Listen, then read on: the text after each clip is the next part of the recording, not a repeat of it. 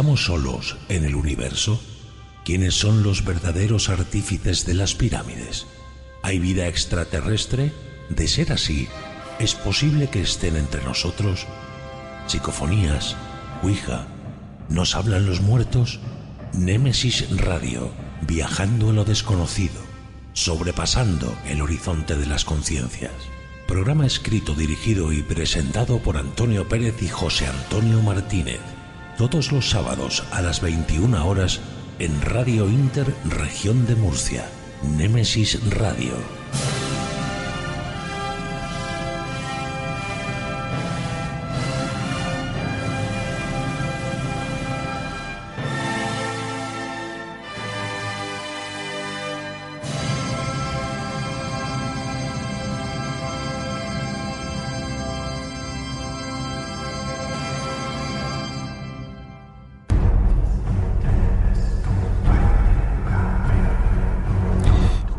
Buenas noches desde los estudios de Radio Inter Murcia. Bienvenidos a Nemesis Radio.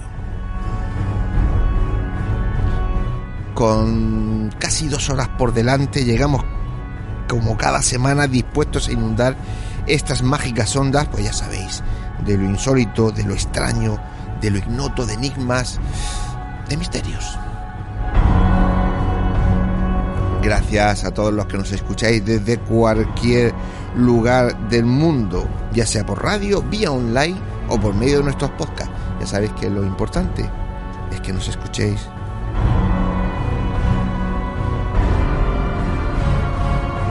Bueno, sabéis además que es una costumbre muy saludable el sintonizarnos, estar con nosotros y para nosotros es muy gratificante notar vuestra fuerza, ver desde los países que nos escucháis, desde cómo nos seguís año tras año y como dice mi amigo José Antonio, mi compañero José Antonio, es sois la gasolina, sois el motor del programa.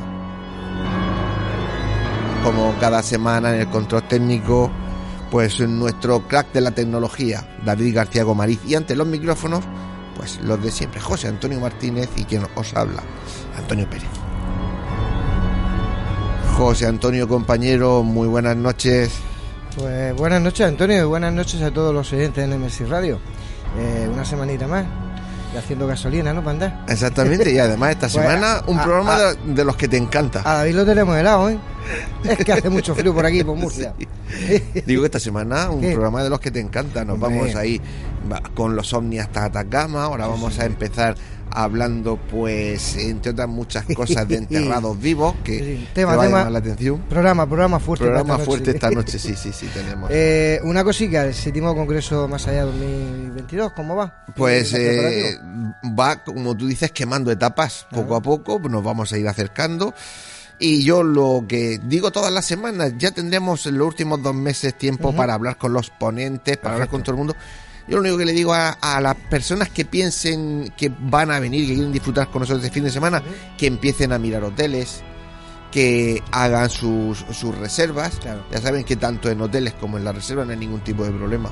Si en algún momento dado no pueden asistir, el hotel no le va a cobrar nada y nosotros devolveríamos perfectamente el dinero. Pero hay que ir cogiendo hoteles, hay que ir cogiendo sitios y cuanto antes lo hagan, mejores precios encontrarán. No hay que dejar para mañana lo que puedas hacer hoy. El Y- tiempo es oro. Efectivamente. Y poco más, pues que para conocer toda la información que hay del programa, pues ya sabéis, a nuestra web www.congresomasallá.com. Ya sabéis que todo es para, para ASIDO, la Asociación para Personas con Síndrome de Down. Es- un congreso totalmente solidario.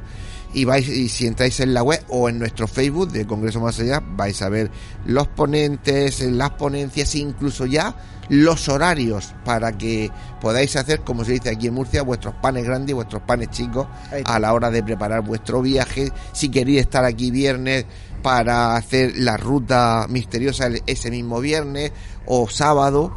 La, lo- la cuestión es que lo vayáis teniendo claro y empecéis a, a- a- pues a moveros porque, ya os digo, es muy importante coger hotel y coger, porque ahora es cuando sale todo más barato. Después los hoteles sobre todo se irán quedando solo las habitaciones más caras y los hoteles más caros. Pues como pasa siempre. Como lo dejes para el último día, ya sabes que te cuesta el dinero. Efectivamente. Y dicho esto, José Antonio, vamos con los contenidos del programa. Pues mira, esta noche tendremos una visita muy especial a David Sentinella, periodista, escritor, locutor, divulgador.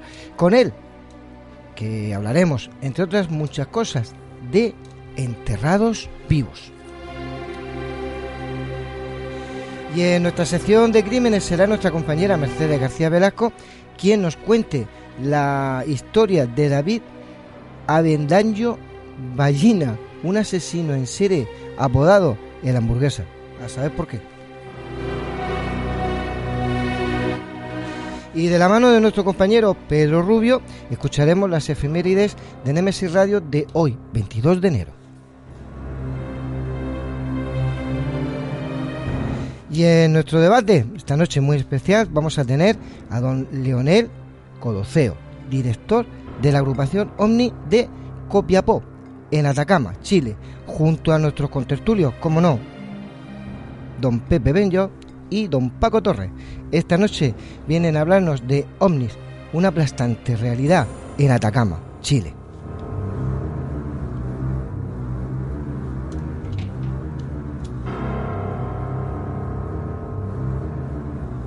El camino es largo y está a punto de comenzar. Con pinches de la noche. Poneros cómodos, agudizar las orejas empezamos.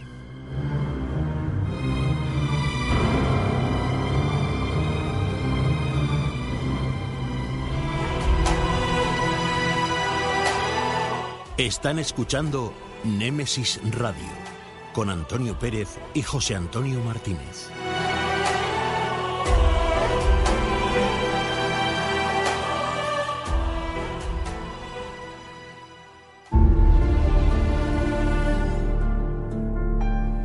Entrevistas, conocimientos, inteligencia, experiencia. Iniciamos la entrevista de la semana.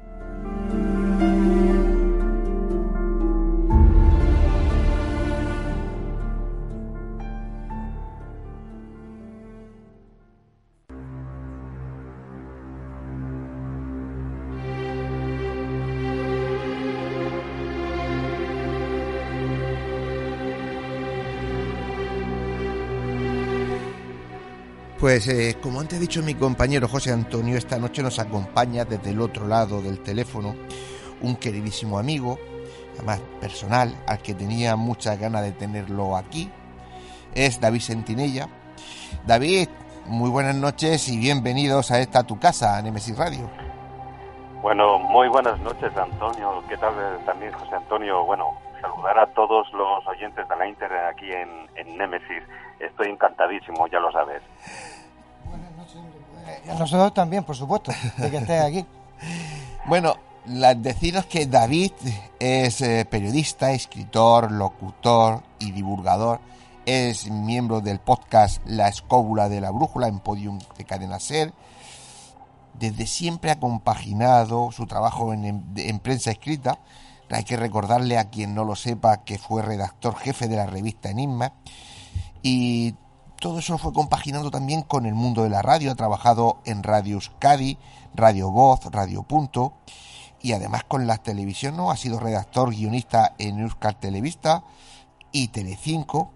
Y bueno, deciros además que es autor de varios libros, entre ellos Más allá de la vida, que esta noche vamos a tocar algo de eso, y El enigma de las momias.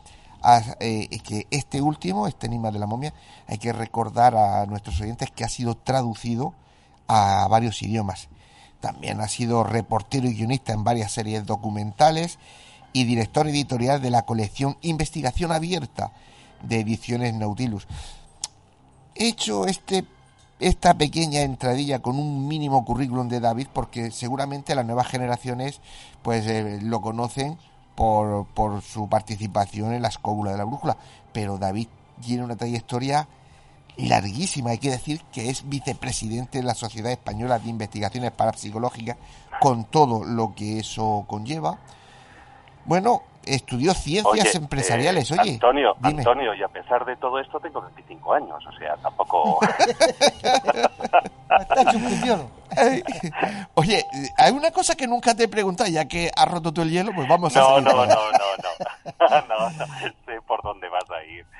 No, no, Antonio, tú sabes que hay ciertas cosas que son secreto de sumario. Sí, sí, sí, pero eh, lo que te voy a preguntar ahí es muy light, ¿no? Porque nunca me lo has dicho. De, de, dónde te viene a ti y desde cuándo la afición por las casas encantadas y el misterio?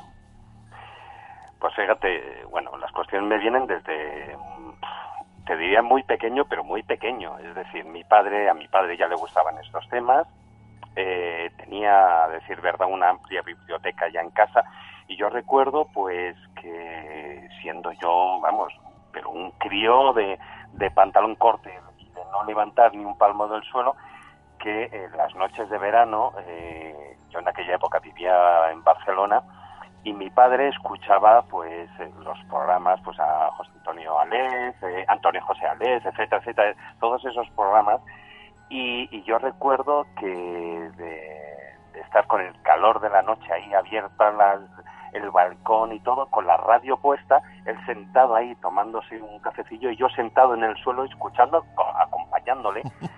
Y a partir de ahí es como, crees que no, mm, se, se te van apareciendo en la cabeza pues muchas preguntas, muchas dudas, ¿no? cosas que a lo largo de la vida siempre nos hemos preguntado, no todo el mundo desgraciadamente, ¿no? Pero esas famosas preguntas de eh, quiénes somos, por qué estamos aquí, ¿Hay, existe algo más al otro lado, mm, qué es la muerte, o sea, existen extraterrestres, yo qué sé, 50.000 de estas preguntas de mentes curiosas, ¿no? Mentes que, bueno, pues que, que nos interesa algo más que Telecinco, lo que en lo que se ha convertido, ¿no? Y, bueno, pues así yo empecé de la manera más, eh, bueno, para mí normal, ¿no? Eh, poco a poco te vas interesando por estos temas, vas leyendo, vas consiguiendo libros, em, vas leyendo en revistas. Fíjate, mi primer artículo lo escribí con 15 años en la revista Karma 7, ya desaparecida la revista Karma 7, eh, bueno, que tampoco no es que sea en aquella época, bueno, pues estamos toda una, toda una generación, desde José Guijarro, eh, Javier Sierra, Manuel Carballal, Bruno Carreñosa, etcétera, que estábamos ahí años arriba, años abajo, pero toda esa quinta en la que empezamos eh, una generación muy joven, la verdad. Tú estudiaste ciencias empresariales, técnico en tratamiento digital de imagen, máster en radio y televisión y máster en marketing digital. Pero, ¿cuándo decidiste dedicarte al periodismo de investigación y concretamente al periodismo del misterio? ¿Cómo llegas tú ahí? Porque claro, bueno, ahora contaré más cosas de él, pero empieza a contestarme por ahí. Pues, a ver, yo recuerdo cuando yo ya estaba en, en bachillerato o incluso en la universidad, em, yo ya, em, ya estaba haciendo programas de radio comprenderás, o sea, estaba metido en este ajo desde hacía tiempo. Entonces, em, yo creo que fue una consecución. Yo cuando incluso eh, estando en la universidad, digo, teníamos ya los programas de radio, yo ya estaba, a la vez estaba trabajando en la Euskal Televista, en aquella época vivía en el País Vasco, y eh, bueno, pues fue una, una, no sé, para mí fue una consecución natural de las circunstancias. Si bien es cierto que cuando eh, terminé los estudios y mientras me iba formando en otras en otras materias em, pues bueno pues las circunstancias de la vida pues hacen que bueno si de repente se te abre una puerta y la aprovechas bueno pues sigues por ahí em, tampoco me he dejado un poquitín llevar como dicen algunos amigos no incluso Juanjo Benítez también lo comenta no por eso por la providencia no bueno pues no sé, las circunstancias te van llevando, las circunstancias de la vida te van llevando por un lado o por otro. Eh, en este caso, bueno, pues eh, a mí me interesaba especialmente eh, y, y, era algo que, fíjate, independientemente de los estudios que estuviera llevando, yo seguía esa línea, con lo cual es un gusanillo y, y, tú lo sabes de sobra que cuando te pica mm, o sea, no te lo puedes quitar, igual que el mundo de la radio. El mundo de la radio, vale, la televisión es mucho más popular, tú sales en televisión y aunque salgas una sola vez, ya de repente, aparte de que te lo, lo repiten, de repente parece como que ya eres alguien, ¿no? Cuando llevas 30 eh, años de profesión o de carrera, por decirlo de una manera. Eh, eso les pasa a los actores también. Si no sales en una serie de televisión, no te conocen, aunque lleves toda una trayectoria, yo que sé, trabajando en el mundo del teatro. Entonces, pues lo que pasa es que mm, el gusanillo que tiene la radio no la tiene la televisión. Y, lo, y estos medios eh, de comunicación que además bueno, y por las circunstancias, fíjate el programa a estas horas, ¿no? Que antes, bueno, y todavía son unas horas tempranas, pero antes tú sabes que los programas de misterio, de, de enigmas, eh, pues estaban proscritos a partir de las dos de la mañana. Efectivamente. Entonces, eh, bueno, pues las circunstancias son las que muchas veces nos marcan el camino en la vida. Lo que hay mucha gente que no sabe de ti, eh, y lo has dicho hace un momento, que si no sales en televisión, eh, no sales en serie, no haces eh, no eres famoso, aunque seas actor, ¿no?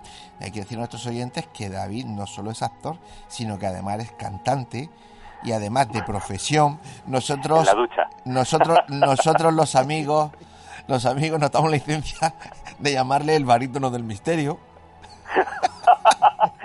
No Hombre, es, una es una acuñación de Fernandito.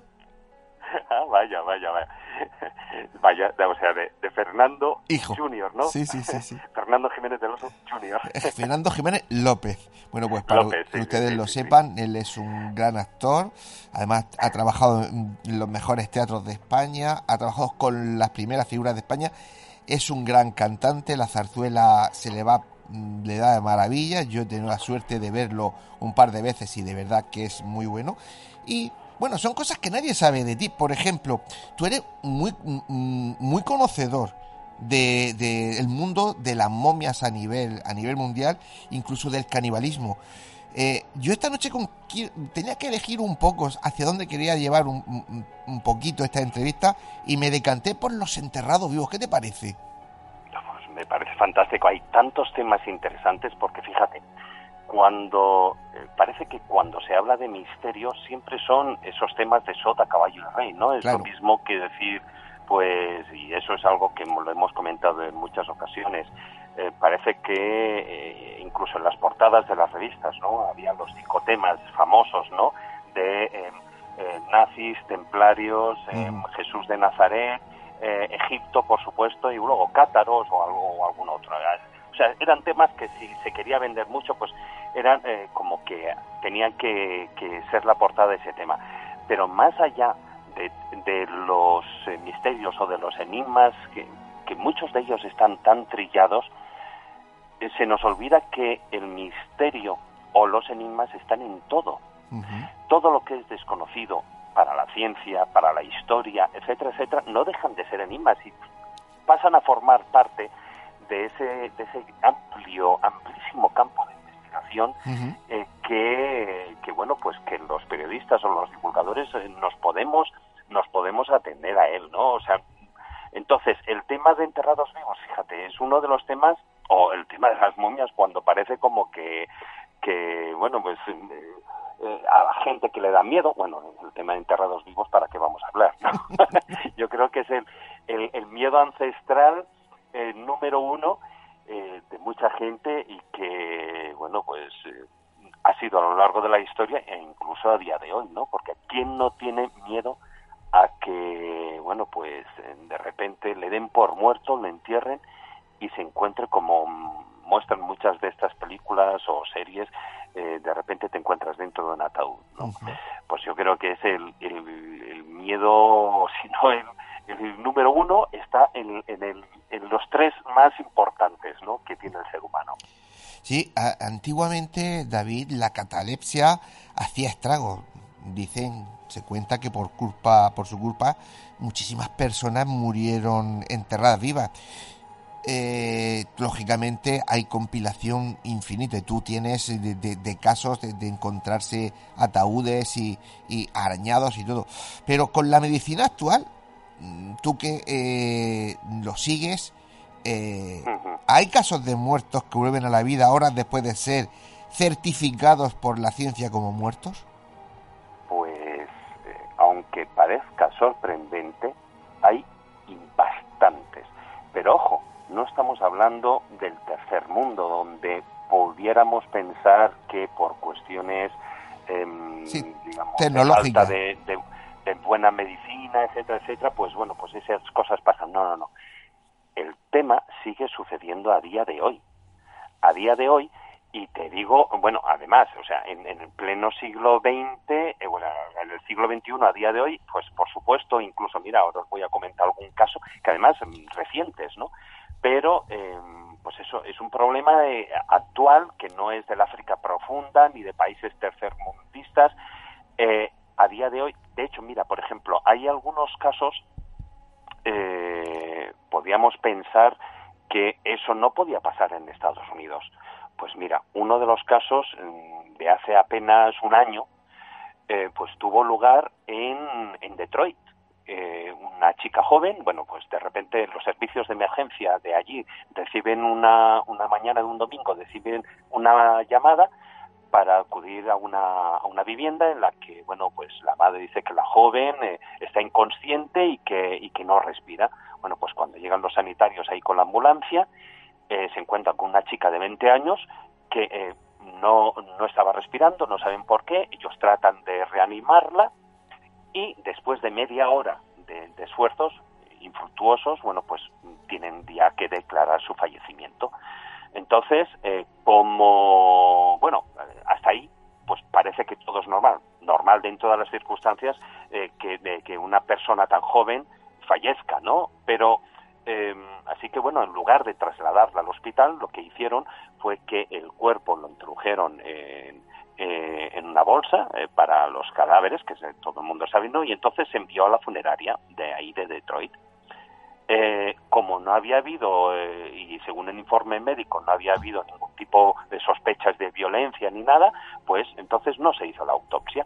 Y el tema está en que una vez que estaban en la funeraria, cuando el técnico, el personal técnico, eh, se disponía pues a embalsamar, abren la bolsa, se disponen a embalsamar el cuerpo, embalsamarlo para eh, hoy en día es lo que se hace prácticamente en muchos casos y, ya en, en, algunos lugares pues se extrae la sangre otros no. Aquí en este caso sí lo que hacían era eh, extraer la iban a extraer a hacer una incisión eh, en la pierna para extraer la sangre bien pues que ocurre que en el momento en el que abren la bolsa y van cogen el, el, bueno el, bisturí para cortar de repente ven que el cuerpo tiene los ojos abiertos y entonces em, se dan cuenta, bueno, pues em, enseguida mm, la auscultan y notan una respiración prácticamente imperceptible, pero con respiración. Y entonces tú imagínate las circunstancias. Y si no hacen eso o se, eh, en ese momento o no disponen a hacerle el embalsamamiento, esa chica es enterrada viva directamente. En, eh, eh, precisamente es que en, los, en las funerarias o en, eh, en estos lugares se han despertado mucha gente. Afortunadamente, ahí y no dentro del ataúd, ya una vez enterrado, evidentemente. Pero para que veas que, que esto em, ocurre, fíjate, en Vietnam, en, durante la guerra del Vietnam, ahí hubo unas cifras que fueron alucinantes, porque en Estados Unidos, las autoridades militares, eh, tuvieron que reconocer en un comunicado que el 4% de los soldados norteamericanos que habían fallecido en, lo que era en la, en la, batalla, ahí en la contienda en bélica, pues eh, habían sido enterrados vivos a juzgar por todos los indicios, o sea, por, eh, en definitiva, en, en los ataúdes que eran traídos en los helicópteros, etcétera, y en los aviones, cuando los abrían en la parte superior de lo que era el ataúd, estaba rasgado por las manos. Entonces, eh, en el momento que, digamos, eh, esos ataúdes fueron repatriados al país, a Estados Unidos, ¿no? Imagínate tú eh, que, que, bueno, pues, que no puede ocurrir, pues, en un país tercermundista o en, en mitad de África. Pues, por supuesto, que siguen enterrados vivos. Por eso, hoy en día, pues se han tomado muchas medidas y bueno ya antes a lo largo de la historia ya se tomaron como tú bien sabes. Sí, pero, eh, por, por ejemplo, ¿es el encefalograma plano una prueba irrefutable de la muerte de una persona? Pues a día de hoy, hombre, ya estamos entrando en un, en un terreno un poquitín pantanoso. Porque fíjate, claro, sobre todo... ¿Qué te pensabas? ¿Que iban a ser estas preguntas fáciles? Pues no. no, no, no. No, no, no, pantanoso me refiero porque, pues a ver, habrá gente, si ya de por sí el tema de enterrados vivos a mucha gente le puede dar yuyu, imagínate cuando en la respuesta de decir eh, si un electroencefalograma plano, como tú me estás preguntando, es una prueba irrefutable de muerte o no. Mm, tú sabes que a pesar de haber un, un electroencefalograma plano, hay gente que luego ha sido reanimada. Hay gente que ha tenido experiencias cercanas a la muerte durante todo ese periodo y que nos cuenta mm, cuando revive, eh, nos cuenta cosas. Pero fíjate, esto dices, eh, hoy en día, el, para que sea considerado una persona, o sea, sea eh, que está muerta, se sigue lo que es un documento conocido como el informe Harvard, que se publicó en el año 1968 y que, eh, bueno, pues eh, había tres criterios principales para eh, considerar que una persona estaba muerta del todo, es decir, con una muerte cerebral. Y ese criterio es que tenía que aparecer los requisitos. Por una parte, no tenía que haber ninguna, ningún tipo de respuesta a estímulos externos, si se, o sea, si se le quitaba el respirador de la, a la persona, es decir, si no había eh, ningún movimiento cardíaco ni de respiración durante tres minutos. Luego, eh, durante ese tiempo tampoco podía haber eh, reflejos de ningún tipo, reflejos físicos, ¿no? Y en tercer lugar, como tú dices, tenía que haber ese electroencefalograma plano, ese silencio bioeléctrico. Lo que ocurre es que como bien sabes, a lo largo de, las investigaciones han ido apareciendo eh, gente que, eh, bueno, pues que igual el electroencefalograma plano, mm, para mí es un, hay un problema eh, muy relacionado con los enterrados vivos, como tú bien has planteado ahí la pregunta, y es, ¿realmente ese, ese esa máquina es capaz de medir eh, si hay un poco de vida, me explico. Si nosotros cogemos un aparato de estos, que no, me sale ahora el nombre, ¿no? de, medir la, la, el voltaje, un voltímetro, coño, no salía, de, de medir las pilas, ¿no?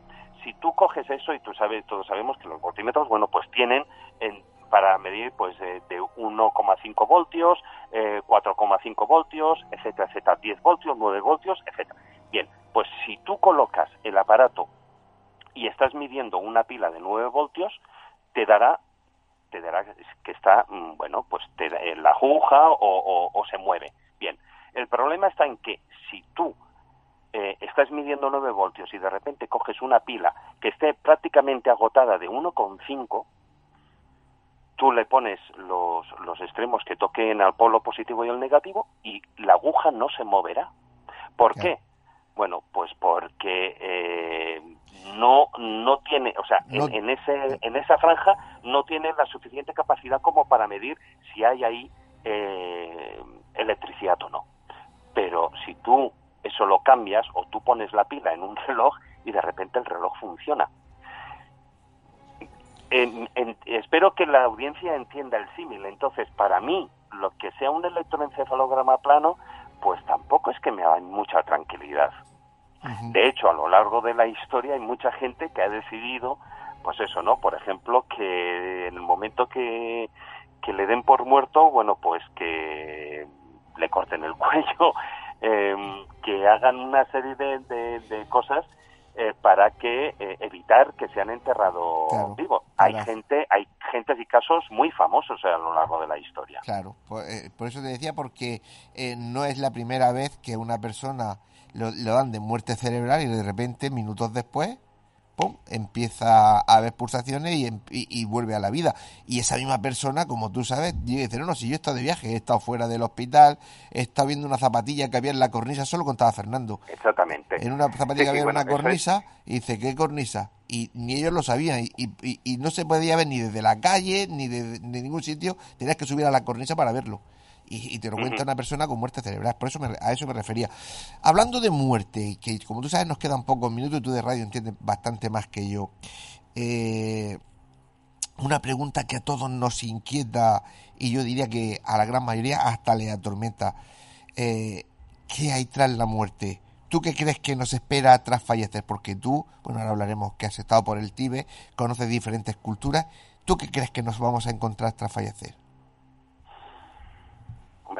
Como la pregunta del millón, ¿no? Cada uno tiene sus propias creencias, por decir una manera, o incluso sus vivencias.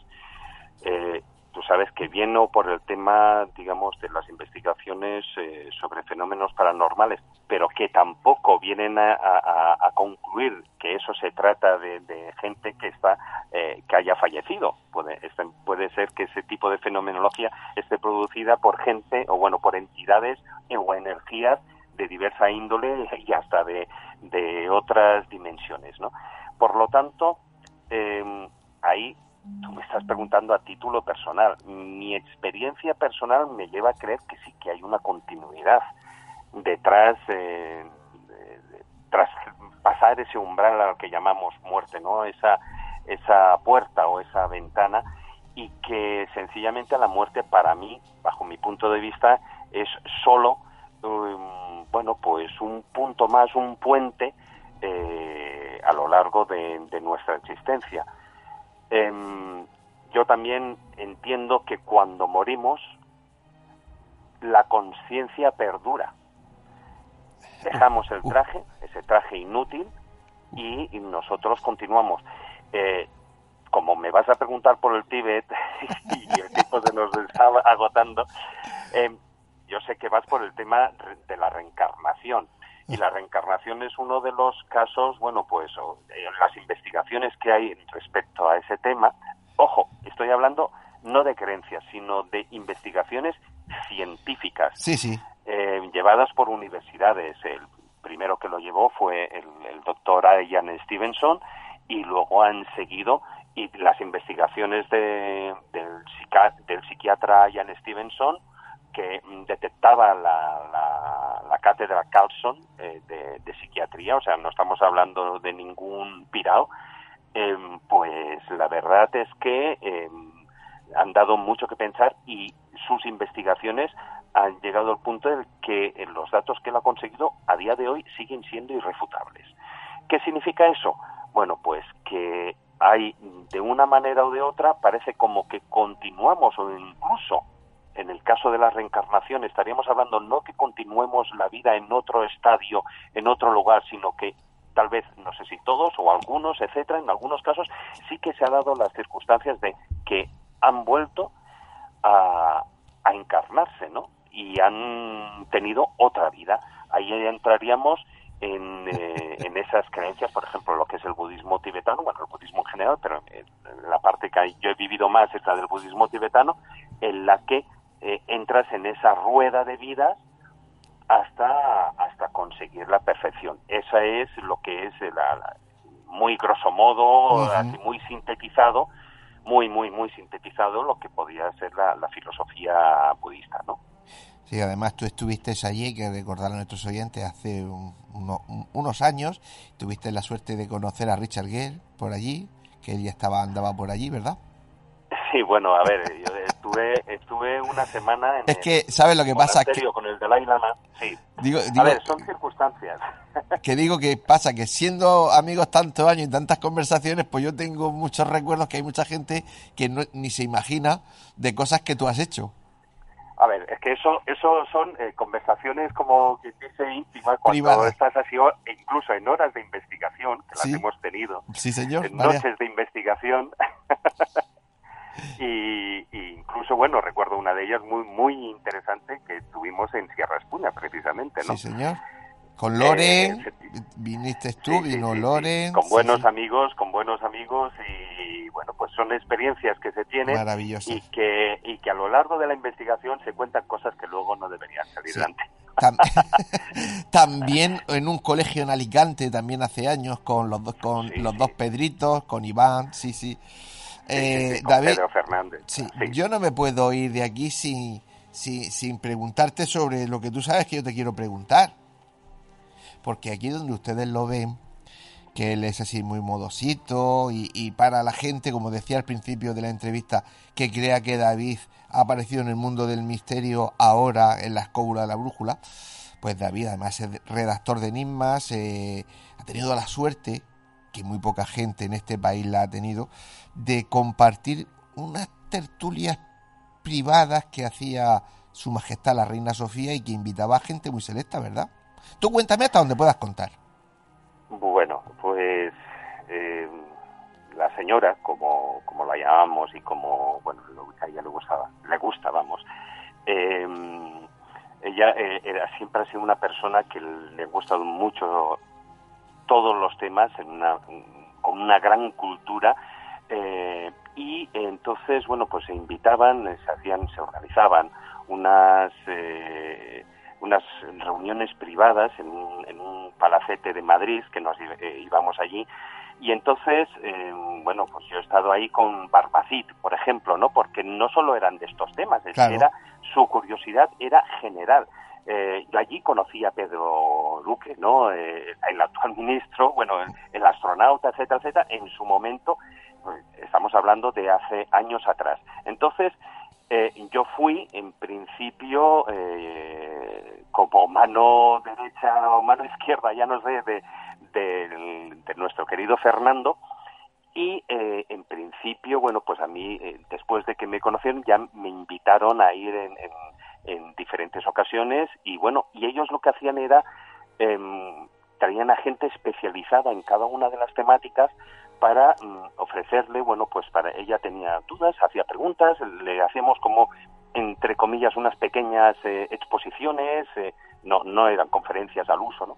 Y entonces, bueno, pues allí estamos un grupo de gente que de manera anónima pues íbamos allí anónima porque bueno, pues porque tampoco no y más en esos momentos, ¿no?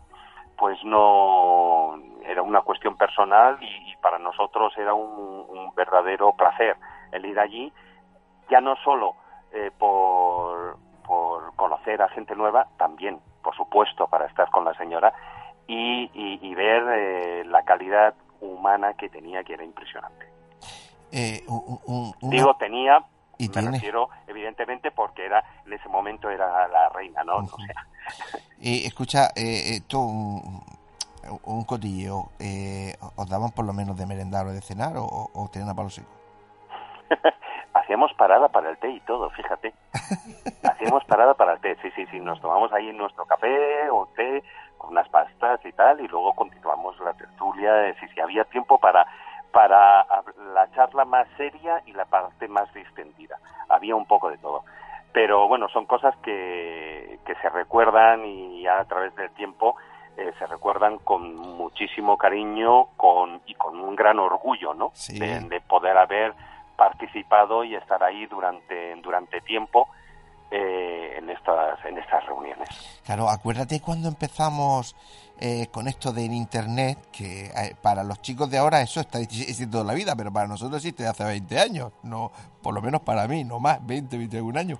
Y cuando entrábamos en, en el IRCAP de Seis Misterios, ¿te acuerdas? Por las noches a chatear todo el mundo, el revuelo que se armaba mm, en, las conversaciones privadas por fuera, porque con el tiempo fuimos localizando cuando entraba la, lo que entraba era de la casa real y que todos entre comillas sabíamos que era que, que, era la reina que entraba para para simplemente por curiosidad para ver de lo que se hablaba sí bueno ojo no la casa real eh, y otros muchos organismos que ahí podríamos hablar hasta de, eh, de, de bueno de de información, de servicios, eh, podríamos estar hablando, pero eso ya es otra película, ¿no? Como se suele decir. Eso es la película, pero también, también, ahí en esas conversaciones es como si hoy en día, mira, eh, hoy en día la gente cuelga cosas eh, ya en las redes sociales, pero fíjate, los más jóvenes, incluso hasta los, los que cometen delitos,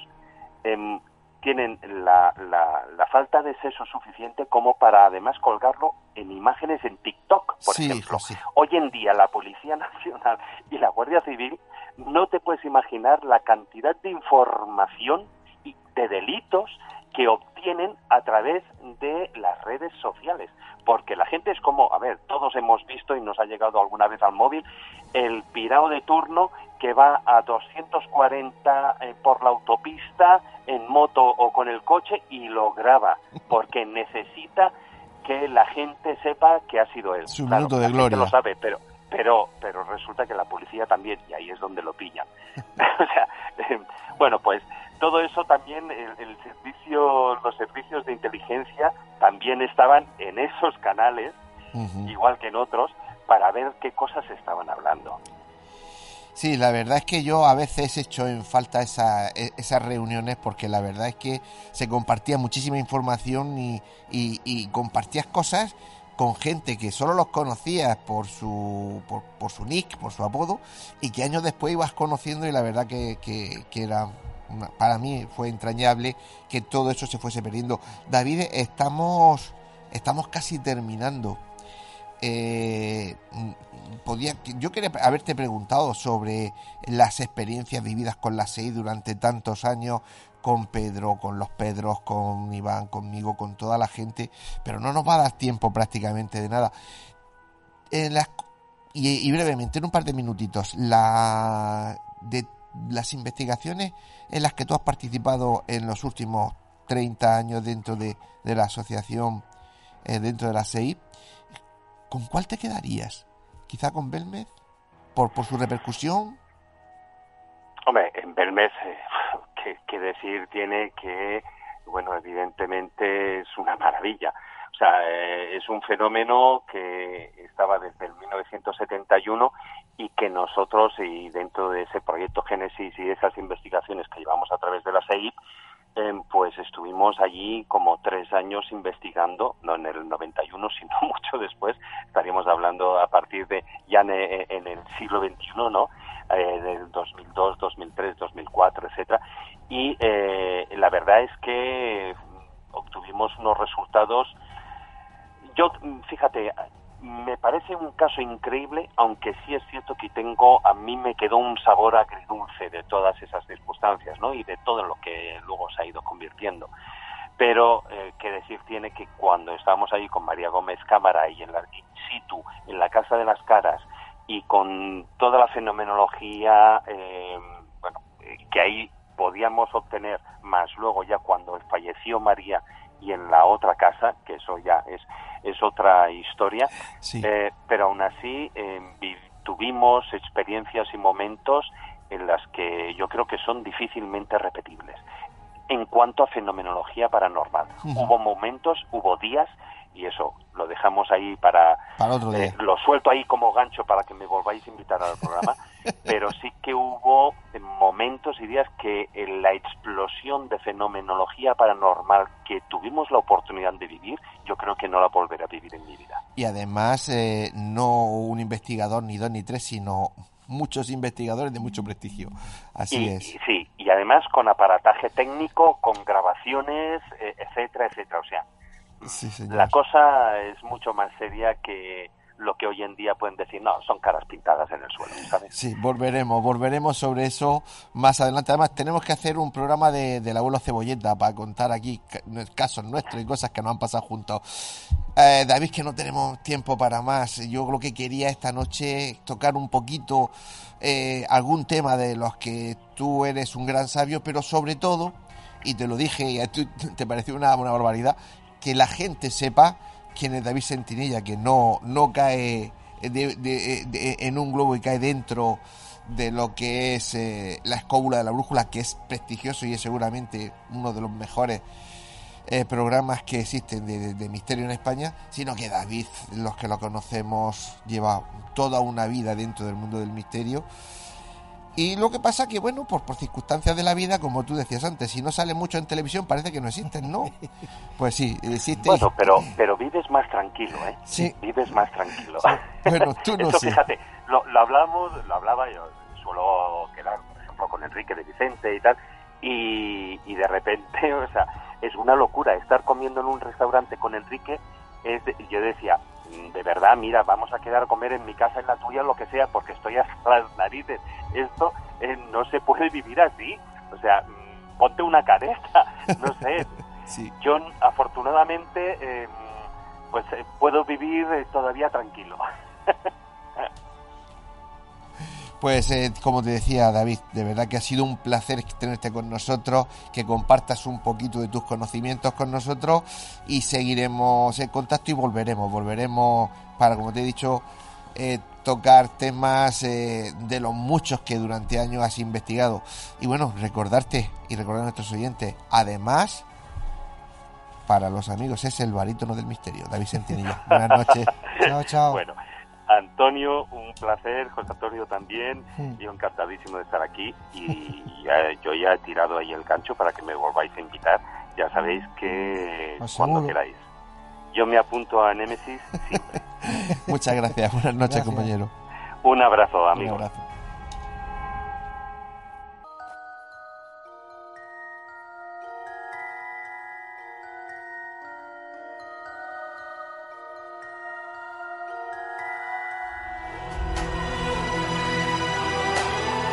Están escuchando Némesis Radio con Antonio Pérez y José Antonio Martínez.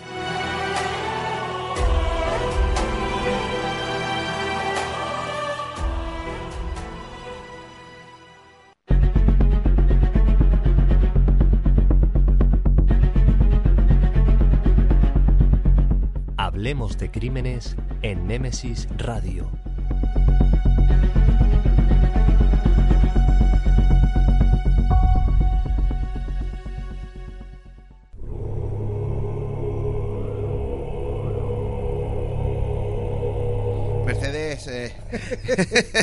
Bueno, ¿quién quiere decir a nuestros oyentes? José Antonio está diciendo que se va, Mercedes Yo, le está diciendo, oído la música, me voy. marcando como que le, como que, que va, va a escuchar algo que corta el cuello. Buenas noches. Muy buenas noches, compañeros. Buenas noches. Hola, hola. Hacerle habla así, que últimamente está un poco perdida. Acércate al móvil, al, al Sí, móvil, madre ahora, mía, ahora, teléfono. Ahora. mejor. Bueno, esta noche vienes a hablarnos de David Avendaño Ballina, el hamburguesa. Un asesino en serie bastante, tú lo denominabas vo- vomitivo. Vomitivo. Bueno, pues cuidadico que a mí las hamburguesas me gustan, ¿eh? Pues, A vamos. ver lo que habla esta noche. pues Pues, después eh, de esto yo pues, creo que ya no- oídos. Madre mía, a que me voy. Venga, vamos con Venga, él. vamos. Venga, vamos arrancando. Pues mira, desde que en México se tiene constancia del primer asesino serial, que fue además en 1880 con el chalequito, un tipo que, bueno, a diestro y siniestro sembró el pánico en esta ciudad. En, este, en esta ocasión nos transportamos a la madrugada del 14 de febrero, San Valentín, de 2009, de México. Bueno, nos vamos al Hotel Moderno, denominado así, Hotel Moderno, un lugar mm, un poco de mala muerte, para que nos ubiquemos un poco. Está ubicado en el centro de la ciudad y allí se encuentran alojados dos hermanos gemelos, Alberto y Alejandro Jiménez, que tienen en ese momento 34 años y que se dedican profesionalmente a la lucha libre. Son dos pesos pesados, dos tipos rudos, dos tipos fuertotes, dos tipos bien marcados. Como yo. Sí. Y bueno, eh, son conocidos en el mundo artístico de, de eso, de la lucha libre, como espectrito, porque va vestido así, con un disfraz como de espectro, de fantasma, y la parquita, que es la muerte. Así van los dos. Así que van los dos vestidos de esta manera, que también los llaman los gemelitos diablo. Vamos. Vamos, que son dos piezas buenas, uno un espectro y uno a la parca. O sea, que la muerte por todos los lados, ¿no? Acabamos, ¿no? Dos tipos rudos. Y estos dos tipos acaban de hospedarse, cansados de haber pasado la noche de farra, de juerga, de parranda, de tomar copas por los bares de la ciudad. Acaban de alojarse en ese hotel, con dos señoritas de compañía, dos señoritas eh, trabajadoras sexuales, eh, que bueno, eh, han estado charlando con ellos, se han encontrado ahí en, en- en el restaurante, en los bares, ha hablado con ellos, han intimado y se han ofrecido a acompañarlo al Hotel Moderno para prestar sus servicios, o sí, previo acuerdo del pago de los servicios, por supuesto. bueno. Ajá. Al llegar a ese acuerdo, se ha cerrado el trato. Bueno, ya se, se ofrece, se marcha y a medianoche bajan estas señoritas a la recepción del hotel y le dicen a la recepción del hotel que ellas se van, pero porque están muy cansadas, pero que los caballeros se quedan allí descansando y pasan la noche. Parece ser que ellos no tenían dinero para pagar la habitación y tampoco para pagarle a ella. Con lo cual parece que hay una discusión y estas señoritas terminan ahí lo que tuvieran que hacer y se marchan. Bueno, no hay ningún problema. Pero a la mañana siguiente sube la limpiadora del hotel a hacer la habitación y se encuentra a los dos tipos, a estos dos hermanos gemelos, a estos dos señores rudos, a estos dos luchadores muertos en la habitación. La ropa revuelta, todo lleno de botellas de cerveza, de vodka, de bebidas de bebidas alcohólicas. Y, y bueno, mm, nadie sabe lo que, lo que ha pasado allí, pero claro, la policía le hace la autopsia a estos dos cuerpos y se encuentra que ellos han bebido una gran cantidad de alcohol, además de, de gran volumen, y, las, y le han mezclado en esas bebidas alcohólicas una sustancia que se llama benzodiazepina. Una sustancia que son gotas oftálmicas, gotas para los ojos, gotas que se, que se utilizan para las infecciones oculares, eh, que mezcladas con el alcohol, pero estamos hablando de grandes volúmenes, de boca para arriba, Sí, sí. causan la muerte. ¿Cómo? Qué fuerte. Pues a través, la cosa empieza como una somnolencia, porque ella la utiliza en poca dosis para que estos sujetos eh, se adormezcan, queden un poco atontadillos y después le roban, le trincan la cartera o los objetos de valor, el auto, el coche, lo que tuviera, y se larga. Esa era la intención de- del principio. Pero se pasan con la dosis y entonces eh, digamos que eh, el sistema cardiovascular y nervioso provoca un fallo, colapsa y les provoca la muerte, eh, le provoca un derrame cerebral, le provoca un infarto, en fin. Que lo- los- Colapsan todo. colapsa todo, todo el todo, cuerpo, ¿no? todo el cuerpo y le provoca la muerte instantánea los órganos vitales. en los órganos vitales del corazón y el cerebro. Bueno, pues eh, con unas pocas gotas la duración hubiera sido hasta unas 10 horas de atontamiento. Porque darnos claro, le da tiempo suficiente a robarle, a quitarle la tarjeta de crédito, eh, a ir incluso a la casa del sujeto con la llave, robarle, incluso robaban electrodomésticos, coches, o sea, mm, se llevaban de todo. Te palijaban bien a la bien- Lo víctima tenían bien planificado. lo sí. tenían bien planificado, con lo cual no había problema. Pero aquí se, se pasan y bueno, los asesinan. Resulta que todo esto era un complot de, de un señor eh, que se llamaba, eh, como bien has dicho David, Avendaño Ballina, que la, la la hamburguesa, un tipo gordote, que este hombre lo que hacía, este señor, que se quedaba fuera de los restaurantes y de los bares y en cuanto veía venir un sujeto que iba en un coche de lujo, bien vestido, trajeado y con posible, entonces avisaba a estas señoritas que ya estaban dentro de esos bares, de esos restaurantes, incluso se decía que algunas eran camareras, estaban sobre aviso, y le decía, bueno, ahí entra alguien, le daba el chivatazo, ellas charlaban amistosamente y se ofrecían sexualmente Claro. y finalmente los acompañaban a hoteles, moteles, incluso a domicilios particulares de estos señores, donde allí estas, eh, pues eso, esos servidores le echaban las gotas oftálmicas mezcladas con la cerveza o la bebida y ya está. Y ya no tenían más futuro. Bueno, eh, esta banda era una banda de mujeres, también había hombres, habían taxistas que estaban compinchados también con estas camareras y mujeres. Se llamaban las goteras. ¿Por qué eran las goteras? Porque usaban gotas, gotas oftálmicas, era la banda de las goteras. Y entonces la policía pues lo investiga y eh, rastrean uno de los móviles que habían robado y a través de la señal de GPS los localizan y los trincan a todos. Bueno, eh, le caen 47 años de cárcel por robo, eh, intento de homicidio, homicidio, todo. Y acaban todos en, en la cárcel, ¿no? Estamos hablando de que este señor eh, llegó a asesinar hasta 70 personas. con este 70 personas. 70 personas con este modus Madre operandi. Eh, la mayoría eran hombres de entre 25 y 60 años, muchos de ellos casados. Claro.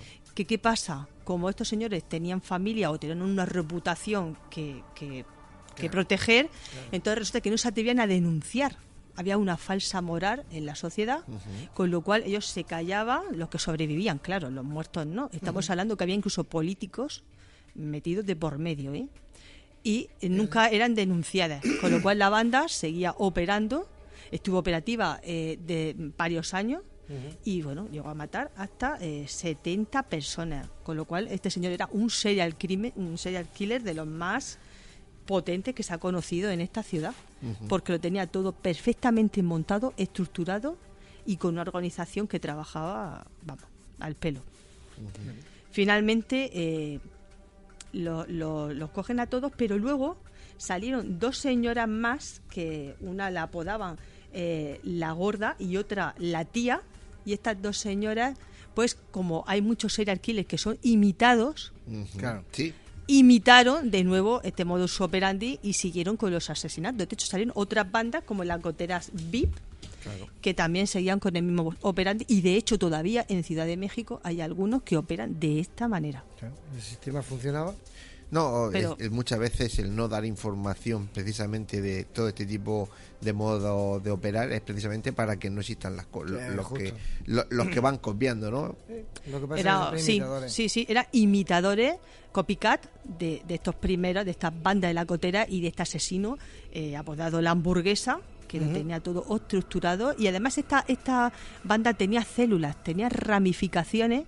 Cuando cogieron a estas personas, estamos hablando de, de más de 10 personas, de un grupo de, de más de 10 personas, esta cotera, ya tenía otras células, otras ramificaciones que esas no la habían pillado. Y que actuaban con el mismo modus operandi que, que estos. Claro. Fíjate qué curioso. Pues mira, hasta aquí llegamos como siempre. Gran trabajo. Viene hoy. Hoy no traes tu ordenador, has venido con todos tus papeles en la Pues mano. sí, sí, funciona. El ordenador se cayó un porrazo. funciona. Le cambié la batería. Bueno, bueno. Pero Y ya he dicho, no me fío ya de los soportes estos Va- vamos, a dejarlo, informáticos. vamos a dejarlo ahí y nos lo traemos como al antiguo Santa Con la- Ahí está. Oye, que yo siempre traigo mis paginicas, no me traigo ningún Sí, sí, ordenador. sí, yo sí, sí, sí, le echa el ojo yo. Como Papel, siempre, papel. Mercedes, un placer. He visto que estaba muy atenta a la entrevista con David Me ha Sentinella. encantado, me ha encantado. Y nada, compañera, pues te emplazamos eh, a la semana que viene. La, se viene, la semana que viene, más y mejor. Venga. Bueno, no, nunca mejor. Mejor imposible. Más. Más, más. Muy buenas noches. Muy buenas noches, Chao, chao. compañeros. Chao.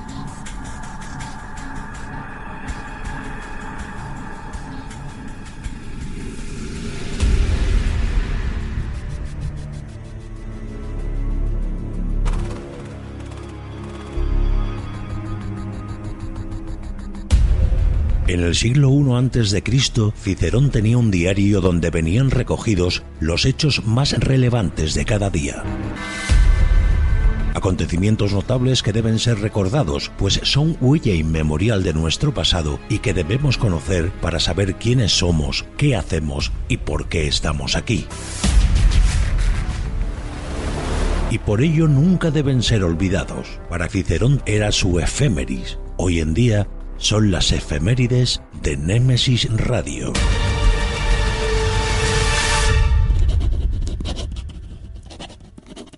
Hoy es 22 de enero del año de gracia 2022 y en mi mente convergen relatos, hazañas, semblanzas, crónicas únicas que es preciso traer a nuestro presente y no olvidar, pues ya forman parte de la historia viva y única del ser humano, de nuestra historia.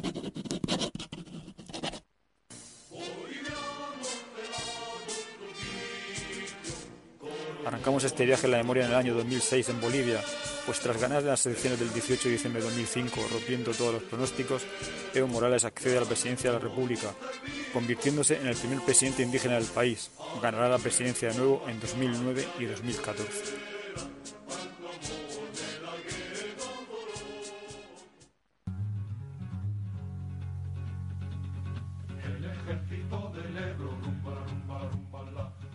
1961, Enrique Galbao, capitán luso al mando de un grupo armado, secuestra al transatlántico portugués Santa María para protestar contra las dos dictaduras existentes en la península ibérica, la de Franco y la de Salazar.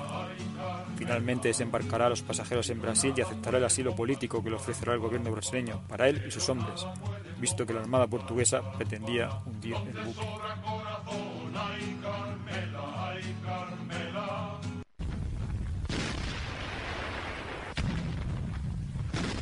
En el siglo XX, en el año 1941, en el marco de la Segunda Guerra Mundial, tropas coaligadas de ingleses y australianos toman el control de la guarnición italiana de Tobruk y su puerto, en Libia, y para el 8 de febrero capturarán las localidades de Mersa el Brega y el Abeila.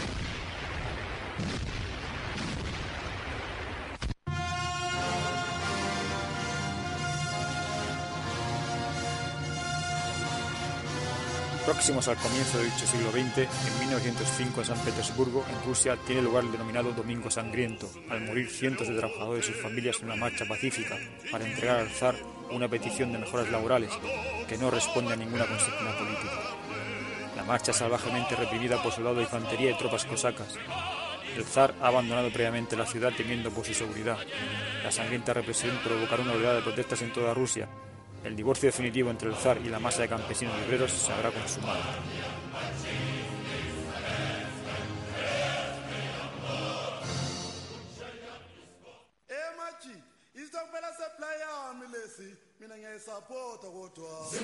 Saltando ahora al siglo XIX y en el año 1879, en la batalla de Isandawana, en África del Sur, el rey Zulu Cesguayo derrota a los ingleses. Esta es la primera derrota que sufren los británicos en el continente africano. Los guerreros zulúes no hacen prisioneros y de los mil soldados británicos y 800 nativos solo se salvan 50 militares y 300 nativos que han logrado huir. Los zulúes, a su vez, sufren 3.000 muertes de un ejército compuesto inicialmente por 22.000 hombres.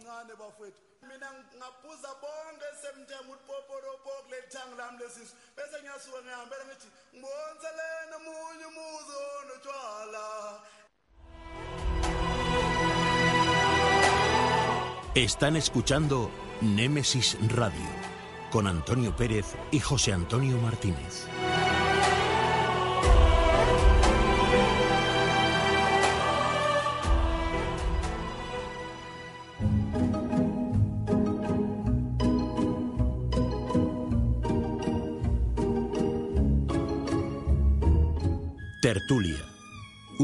Tema interesante nos llega a este debate.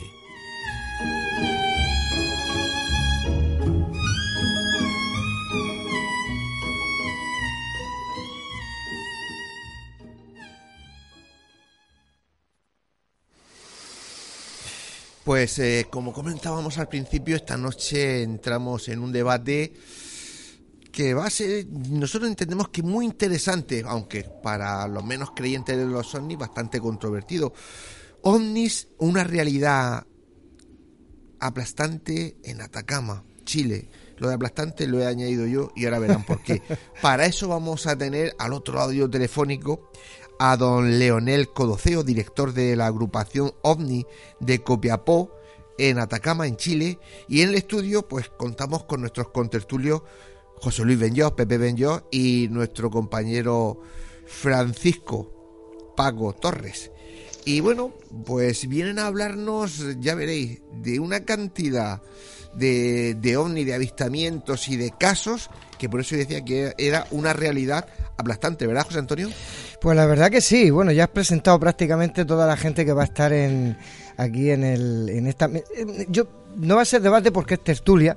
Eh, va a ser pues hablar de un sitio que creo que es muy importante y emblemático como es en, en Atacama, Chile.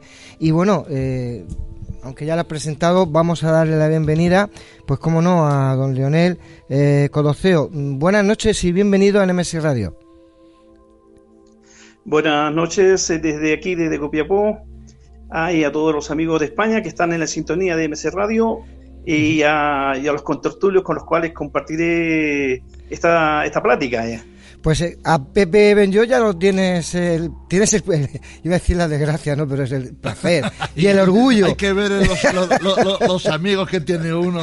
De conocerlo como es Pepe Benjo. Y bueno, Paco Torres, eh, el otro compañero que entiende y sabe mucho, tiene mucha, muchísima trayectoria en el mundo de la ufología. Paco, buenas noches. Buenas noches, un saludo. Y Pepe, buenas noches. Muy buenas noches. Leonel, yo el, el, tema de hoy es OVNI, una realidad, como ha dicho Antonio, en Atacama, eh, una realidad aplastante, ¿no? Como dice. Eh, es, es, cierto que es, eh, ese sitio es emblemático para, para los avistamientos OVNI? Pues sí, tal como has dicho tú, un, un, lugar emblemático dentro de todo lo que constituye Chile. Eh, Pepe tuvo la, fortuna y la suerte de experimentar experiencia aquí con nuestra agrupación que se llama Atacama Omni Chile, si la quieren ubicar en Facebook. ¿ya? inicio el recuento del movimiento ómnico en Chile, o sea, concretamente en Atacama. Este se inició en el mil, eh, concretamente el 14 de noviembre de 1868. Dio pies a los primeros avistamientos en, en, Atacama, concretamente en la ciudad donde yo estoy transmitiendo con vosotros, ah. que es la ciudad de Copiapó, donde estuvieron los 33 mineros por si alguno no se ubica, y dale como referencia, ¿no? Bueno, como decía, en el 1868 el diario constituyente de la época, que hoy, como hoy está en archivo en el Museo de la Ciudad de Copiapó, están los primeros, eh, digamos, informes de avistamientos ómnicos en, en, Atacama. Luego de, ahí se han ido sucediendo en el tiempo muchos, hasta cuando yo llegué en el 2010 aquí a la ciudad de Copiapó, porque yo no soy copiapino, soy de otra ciudad más, más al norte, pero llegué de haber estado fuera de, de, mi país, de regreso, me vine a establecer, a establecer aquí en esta ciudad. Y ya venía yo precedentemente de un trabajo investigativo que había iniciado eh, con una agrupación y con la cual tuvimos un recorrido por Estados Unidos, México y varios países de Centroamérica. Bueno, en Estados Unidos recabé eh, información sobre lo que se movía aquí en los cielos de Atacama, de la región de Atacama. Y eh, con ese plan me vine a, quedar aquí en Copiapó para seguir, e iniciar y seguir todos mis avistamientos y investigaciones que he realizado hasta el día de hoy del cual, vuelvo a reiterar, nuestro querido Pepe fue testigo y partícipe. Eh, y él ha llevado para esa, eh, su experiencia vivida acá y bueno, yo agradezco de antemano que eh, haga posible que la comportamos con todos los ciudadanos de España. Leonel, referente a las zonas de avistamiento, tenemos unas zonas ya prefijadas que luego se les iré nombrando a, medida que ustedes me la vayan solicitando.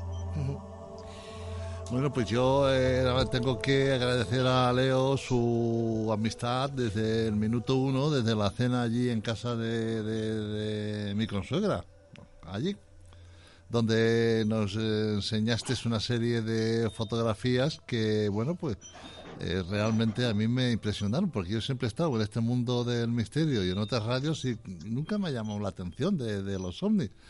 Pero desde que fui allí a Chile y te presentaste, te presentaron allí, y luego lo más impresionante, eh, eh, cuando terminamos la cena y salimos allí, tú dijiste, mira al, roncador, yo le llamo el roncador y es el bramador, no sé por qué se me quedó el roncador. bramador, correcto. Es el bramador.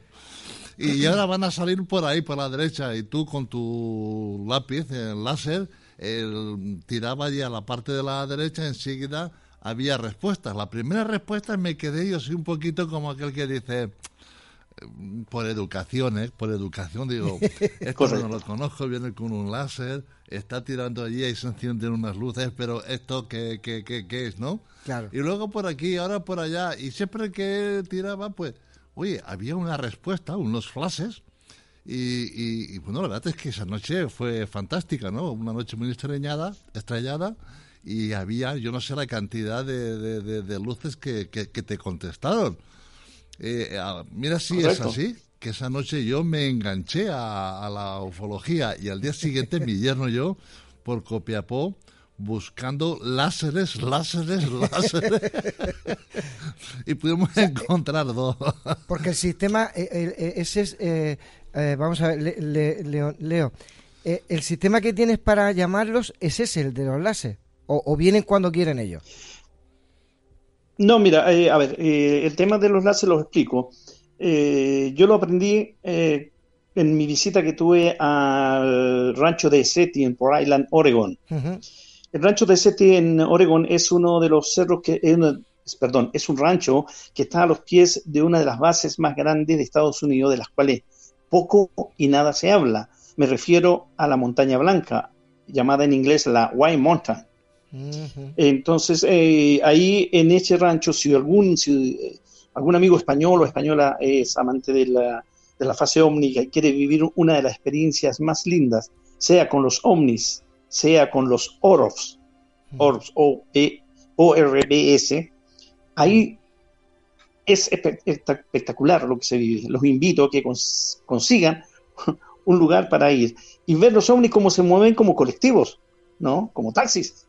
Entonces ahí el, regente de ese lugar nos enseñó a indicarles con punteros láser, que fue la primera vez que los vi yo, porque yo lo hacía con una linterna, pero con los láser había más efecto. Bueno, me traje ese, una vez aprendido el, manejo, hacerle señales tipo Morse, a los cuales ellos responden. Tú, Pepe, lo, lo has visto, que le dice que señales Morse, y ellos respondieron cuando les dije hola, ellos respondieron con la señal hola. Y después cuando quiero que se puedan, se movieron y, se hicieron responder estamos aquí. Eh, o sea, luego se, aprende un poco el morse para que ellos mm, entender el golpe de luz que te dan, ¿no? Bueno, dicho esto, entonces eh, ya traje a Chile y compartí con, hasta el día de hoy comparto eh, la enseñanza del tema del puntero láser. Eh, bueno, siguiendo como dice, dije, hay, hay áreas donde yo comencé por el trabajo investigativo muy largo, y dado que en Chile, cuando yo regresé en 2010, del tema ufológico solo se hablaba eh, los casos puntuales de Cajón del Maipo, no sé si han oído hablar. Mm, Cajón del Maipo es una parte de, la cordillera santiaguina. Luego de, de, la ciudad de Iquique, al norte, en la segunda región de Chile, que es un lugar que se llama el Alto, Alto Hospicio, una experiencia vivida por la policía chilena, Carabineros de Chile, el equivalente a la Guardia Civil. ¿no? Y bueno, de la región de Atacama, a pesar que estaba publicado en 1868, no se había hablado. Entonces comencé mi trabajo de investigación y lo primero que hice fue investigar los puntos de, frecuencia de aparición de estos objetos. Y fue así como pude identificar lugares como el Cerro Bramador, y, que Pepe ha tenido suerte porque el Cerro Bramador, pues su suegra lo tiene a, los pies, no su consuegra, perdón. Lo tiene yo me enteré que aquello era un, volcán y lo teníamos pues, a, 400, 500 metros, 600. Digo, madre mía, esto pues mira lo que ha pasado en La, en la Palma. Fíjate. Bueno. Luego tenemos un, otro lugar muy lindo y eh, muy sagrado de aquí del Valle de Copiapó, que es un, un lugar aborigen, ¿no? que se llama Viña del Cerro eh, Pepe, yo te he mandado unas fotos, que hoy en este momento es la cabeza de la Kundalini, de la fase energética que se está moviendo hoy en Latinoamérica. a través de toda Latinoamérica, pero su cabeza está ahí eh, en Viña del Cerro. Bueno, pues es otro lugar donde, eh, si se entra con todos los respetos debidos, puede llegar a verse portales en el cielo, o sea, como nubulosas, burbujas nubulosas. Fíjate. Y ahí también es frecuente interactuar con, con, con ovnis de diferentes tipos. Leonel. Y después, dígame. Vamos a ver, eh, has comentado antes que era una zona eh, minera. ¿Puede ser por la parte eh, geográfica, minera, el, el hecho de que estén ahí en ese, en ese espacio, en ese lugar, en esa zona concreta? Sí, es una de las partes que, de los elementos fundamentales que, hace que ellos estén aquí, en especial por la, los ricos suelos en oro. Eh, el oro es un elemento fundamental para ellos, es vital dentro de, su, digamos, de su metamorfosis mecánica, por, por elementos, y por un elemento de, de trabajo de vida de ellos. De hecho, puedo establecer que hay puntos punto referentes donde frecuentemente es posible verles eh, bajar, moverse, en especial en un lugar que es, a eso iba a llegar, después de Viña del Cerro, tenemos arriba en la frontera con Argentina una mina de oro que se llama Maricunga. Y cerca de, y allí, y cerca de eh, Córdoba ahí- también. Claro, entonces ahí se puede ver en que incluso en YouTube que han subido los mismos trabajadores de la minera ya ovni vi- nave ya vista, vista av- avistamientos ómnicos muy cerca y es muy amplio, ¿no? Entonces, eh, aparte que la región de Atacama, eh, digamos, desde la, naciendo de la frontera con eh, Perú-Bolivia hasta más o menos la quinta región cerca de la capital, es rica en, en- en diferentes tipos de minería, partiendo del oro, plata, fierro, este, litio. Sí, Entonces hay, litio hay elementos mismo- que... Ahí tenéis mucho litio, sí. Eh, Paco, Sí, ¿te quiere correcto. preguntar Entonces- Sí, no, una- porque a ver, evidentemente yo lo que lo que la información que tengo del norte de Chile es que es diversa. Hablar hablar esta noche es casi casi imposible de todo porque no hay tiempo, pero lo fundamental que a mí se me ha quedado es que la arqueología eh, la presencia ah, de, de- las culturas primitivas de referentes a dioses voladores. Lógicamente, yo sé que Atacama pertenece a un a una zona en el cuyo mapa político a lo largo del siglo XIX y desde tiempos remotos ha variado mucho y entonces las fronteras de, con otras culturas anteriores como la Tihuanacota están muy próximas, se comparten geólifos. Eh, ¿Asocias tú, eh, Lionel, asocias eh, esa antigüedad arqueológica al fenómeno ovni también, como hacen algunos estudiosos de Chile? Correcto, sí los asocio y por eso vuelvo a hacer eh, hincapié en nombrar a Viña del Cerro. Viña del Cerro es la primera fundición de oro incaica que tenemos aquí en la región de Atacama. Ahí, eh, luego tú, yo te envié una foto, Pepe, se la puedes enseñar a tu colega. Sí. Es un lugar sacro donde se rendía, se le rendía, perdón, se le rendía pleibesía a, a los hermanos mayores. En ese lugar tuvimos, se tuvo la suerte de tener por el camino del Inca, que se dice que es un camino, un portal, tuvieron ahí eh, en Montezuma, los, los grandes jefes de, la, de las tribus eh, incas, maya, azteca. Tuvimos también de las tribus del sur de Chile, de la Patagonia, de la los chones. O sea, y venían todos a rendir pleibesía a, a los hermanos mayores. ¿Quiénes serían los hermanos mayores? De acuerdo a algunos dibujos que en, por el tiempo perduraron, pero que hoy la generación nueva no los supo respetar y se perdieron. Pero de acuerdo a la historia que se cuenta y que se dice, se indica, es que eh, eran dibu- los dibujos representaban seres que hoy son, estamos representando como alienígenas, ¿no? Claro. En especial muchas caras de, eh, de la raza alienígena grises, de los grises. Por ahí uno que otro reptiliano también tenemos, que según ellos los consideran como hermanos mayores, vivientes dentro de la, del, dicen, dentro de la, del, del cuerpo de la serpiente, que es la kundalini. O sea, ellos serpiente le llaman a la montaña. Correcto. Entonces dejaron un vestigio muy, muy, muy, muy lindo, una, una enseñanza muy linda que si algún eh, amigo español o española quieren venir a, a tu- a turistear por acá, conocerle, nosotros estamos encantados de enseñarles esos lugares maravillosos para que se lleven los más lindos recuerdos, tanto a- en campo energético como en campo ufológico. ¿no? Es, es cierto. Así es- que está asociado, la, la- perdón, está asociado el, el- el- el tema, eh, como lo, lo han indicado en los programas, por ejemplo, de Canal History, cuando hicieron un hotel, eh, están, están asociados con, la, con, el, con los minerales, el, el mundo alienígena, hasta el día de hoy. Claro. Es cierto, Leonel, que es el cielo mm, más oscuro que simplemente se puede igualar con el cielo que ven los astronautas en, en- cuando están fuera de, de la Tierra. Sí, sí, tenemos uno de los cielos más lindos, Pepe lo puede decir, porque estuvimos en pleno, pleno, pleno desierto, en medio de la nada, y con un frío, con un calor bestial, y después con un frío que nos calaba hasta los pelos de la cabeza, ¿verdad, Pepe? Que si me acuerdo yo de esa noche que fuimos para allá arriba, iba claro, como allí es verano, pues yo Claro. pues, madre, y fui sin calcetines y todo, madre mía, que, que, que pataleo, parecía estar toda la noche bailando, pateando allí. Hombre, yo, yo, yo, yo, yo, como, como fotógrafo y, aficionado que soy en la fotografía de astronomía, sé que cuando uno llega a un sitio de este tipo y, y, el ojo se acostumbra a, esa oscuridad, ve lo que realmente eh, es capaz de ver del universo, es decir, la Vía Láctea, las estrellas, los planetas. Entonces, volviendo al tema de la, de la ufología, eh, de los ovnis, cuando vosotros pegáis esas frases con que, bueno aquí aquí hay que aclarar que Pepe no ha no ha inculcado el láser y el salir con el láser y el llamarlos con láser eh, todas las noches que salimos y que podemos. Pero bueno cuando uno llama con láser y, se ven esos flashes eh, realmente hay que hay que entender que, que, esos flashes no están en aquí que, que están que son como eh, mm, materiales, es decir, no, no, no es una estrella que está parpadeando o un satélite que está pasando. Eso lo tenéis claro, ¿no, Leonel?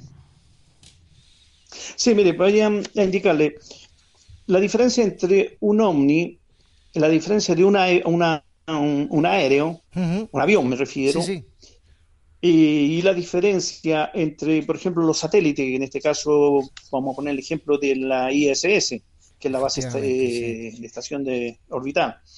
Eh, la base orbital tiene un es, rapidísima porque pasa en fracciones de segundo, bien luminosa, con el cielo oscuro se, aprecia muy bien y es un, es, lleva una línea continua. Claro. No varía. Lo mismo que el avión. El avión, la única diferencia de, la IS es que tiene balizas. Balizas serían las luces rojas que portan uno sobre el fuselaje y bajo el fuselaje. Y luego, y después las de la sala. Luego tenemos los ovnis, ahí está la diferencia. Los ovnis tienen un vuelo irregular. Pueden venir rápidamente en línea horizontal y varían, cambian de posición, pueden hacer un giro de 360 grados como de 90 grados a la velocidad que viajan. Claro. ¿ya? Lo hemos visto con José, cuando venía uno directo, le hicimos señal, el objeto dio un vuelo en sí mismo de 360 grados para después darnos un flash. Eso no lo puede hacer un satélite, no lo puede hacer un avión. Perfecto, perfecto. Entonces, eh, esa es la diferencia, que es lo primero que yo le indico a todas las personas cuando salimos a, hacer vigilias ómnicas, eh, que estén atentos a eso, las diferencias que hay entre una caída de un cometa, de un meteorito, de la base orbital, del satélite, de los aviones. O sea, tenemos cinco elementos que hay que estar atentos que se diferencian plenamente sobre un el movimiento de un ovni. Eh, Leo, eh, vamos a ver, me quedé yo un poquito así eh, cuando me dijiste lo que habíais, digamos, puesto ya de, de, manifiesto sobre las luces que envían los ovnis de reconocimiento. Porque se lo comenté a Antonio y me dijo que aquí hay un pueblo, creo que es en las luces del, ¿es Pardal. Sí, sí, sí. En las luces del Pardal, de que eh, han visto esas luces, de eso hay también un congreso, pero no sabían concretamente de dónde venían. Entonces, cuando estuvimos hablando tú y yo el otro día y me explicaste que eso, visteis que salían de la nave nodriza y que los tuvisteis delante, pues explica eso. Ah, ya.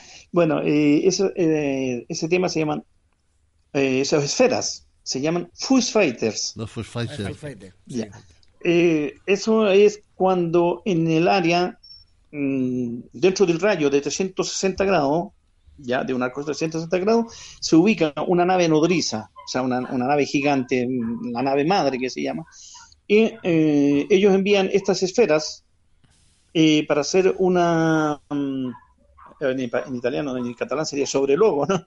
Hacer una inspección, correcto. Hacer una inspección del, del lugar, un, un, reconocimiento.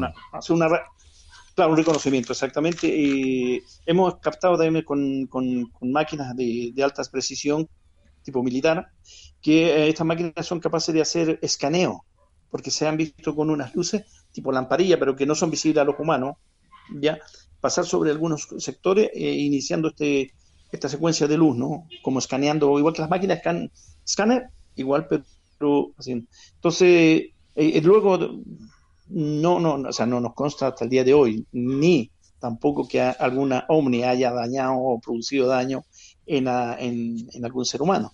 Eh, no son dañinos los fighters, ANSI, eh, son un espectáculo porque cuando se dan cuenta que hay mucha gente, va a decir que desde la oposición, eh, se hacen su show con juegos tipo pirotécnico, pero sin lanzar llamas, ¿no?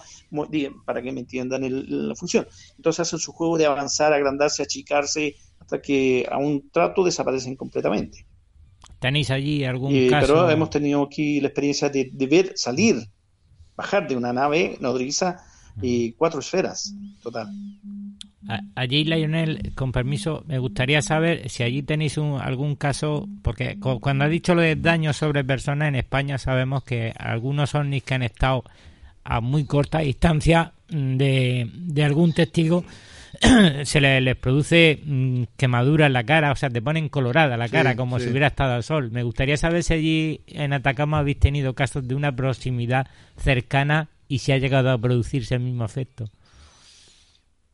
Mm, aquí, bueno, en Atacama no se ha dado el, el caso ese de que alguna persona haya, se haya obtenido daños físicos por acercamiento, ¿no?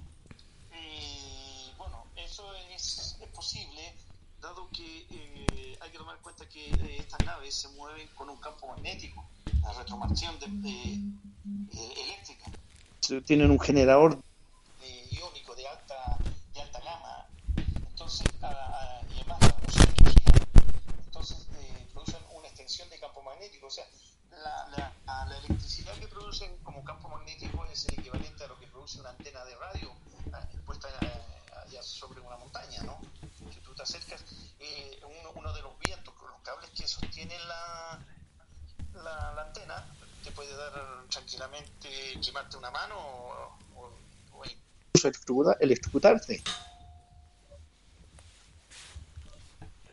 Eso lo hemos, sí hemos visto en un lugar específico aquí donde han estado, se han supuestamente posado estas naves y han dejado petrificadas, o sea, calcificadas, como que hubiese habido una alta, una alta temperatura, la, la un, parte de, de, un, de las piedras de una montaña. Fíjate. ¿no? que era la, la, visita que, habíamos concordado con Pepe de subir un día allí a la precordillera a ver, a ver ese efecto Claro, y ver cómo, o sea, fundió literalmente, derritió la piedra. Mm. Como, se, como si hubiese derretido un, helado y quedó ahí calcinado, ¿no? Es lo máximo que hemos visto.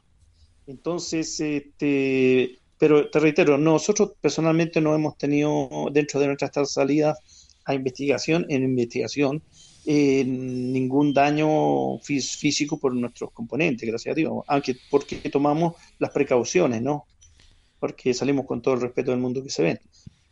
Así que... Planificáis, eh, Leonel, mm. planificáis salidas en vuestra agrupación, ¿no? Sí. Eh, ¿Cómo podemos? Sí, sí, se ¿Cómo se pueden poner en contacto con vosotros para, para hacer esa salida? Eh, mira, tengo, tenemos en, la agrupación, eh, bueno, casi todas las personas tienen mi número, Pepe lo tiene. Sí.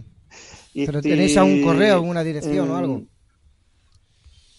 No, no, todo se, ahora ya no, no, usamos el correo porque a veces por tiempo, por lo que sea, ya estamos usando el WhatsApp, así que a través del ah. WhatsApp este, informamos, yo, o yo me encargo de informar que tal fecha tenemos programa de salida a Vigilia Ómnica. Ahora, de momento, de momento con esto de, la pandemia y con estas cosas, hemos estado un poco, ya un año que estamos parados porque eh, están las restricciones y están todas estas cosas, ¿no? Que hay que, desgraciadamente, respetarlas. Claro, una... Y porque también yo estoy en un... Dígame. No, no, no, sí, pero, sigue, sigue. No, allá y también he, retardado alguna salida porque yo tuve que, o sea, he tenido, estaba operado así el año pasado en mayo y estoy en fase de recuperación, tuve que ser, eh, me tuvieron que poner una prótesis a una de mis piernas. Ah. Así que ah, ahí estamos en fase de, recuperación para poder salir las montañas otra vez nuevamente. Eso, pero bueno, pero te puede llevar siempre a Pepe que te monta coscoleta. Sí, sí, sí, eso, por supuesto. Hombre, yo encantado, yo estoy enamorado de esa zona eh, y quiero, no es porque esté mi hija allí, ¿no? Pero vamos, sé que fue a aterrizar allí y no sé, es que te, te eh, como si tuviese imán o algo y tal. Luego conoces, pues bueno, pues a la gente de allí que conocí, entre ellos a Leonel, que se prestó y tal, y bueno, pues encantado y siempre las dos veces que he ido, pues me Creo- han llevado por los cerros allí a, a ver y puedo decir que sí, que sí que existen. Y antes era un ateo y ahora pues soy un beato, como que Me parece, me parece, me parece perfecto. Creo que también han hecho un documental eh, que se llama Espacio Desierto, ¿es correcto? Correcto. Sobre, Eh, sobre bueno, ti. Sí, es sobre mi trabajo de investigación co- como ufólogo aquí en la región de Atacama. Perfecto. Y Y, creo que pronto se, presta- se presentará por España, porque estuve viendo hoy día una, un informe en, en YouTube de una entrevista que le hicieron al director Jerko Radavadovich Ujú. y con la, con la corporación que lo, la promueve la película, así que creo que van a tener el placer de verme muy pronto en alguno de los cines de España, donde no lo sé, pero ya vi que estaba programada para España, Francia, Italia. pues yo me alegro un montón porque sé que es sobre tu trabajo, sobre tu, tus experiencias y qué mejor que, que plasmarlo en un documental película que yo sé que son complicadas y a veces el llevarlo a la gente abre muchos caminos para que otras personas se puedan identificar o se Sí. puedan familiarizar con, con el efecto de, de los ovnis. Sí. Hay algo que me quedé también No. muy muy agradable cuando estuvimos ahí arriba, que nos diste una pequeña conferencia de todo esto, y era que ahí hay un río donde entran los, los, los ovnis, ¿no? Y el agua se convierte en más pura o algo de eso, aquí creo recordar. Perdón. Me repite la pregunta. Repite, Sí. repite, Pepe. La pregunta era que la pequeña conferencia que estuvimos allí nos hablaste también que eh, hay un río por allí cercano o un pantano o algo de eso donde entraban los ovnis y el agua eh, se purificaba o salía más limpia, estaba más rica en minerales.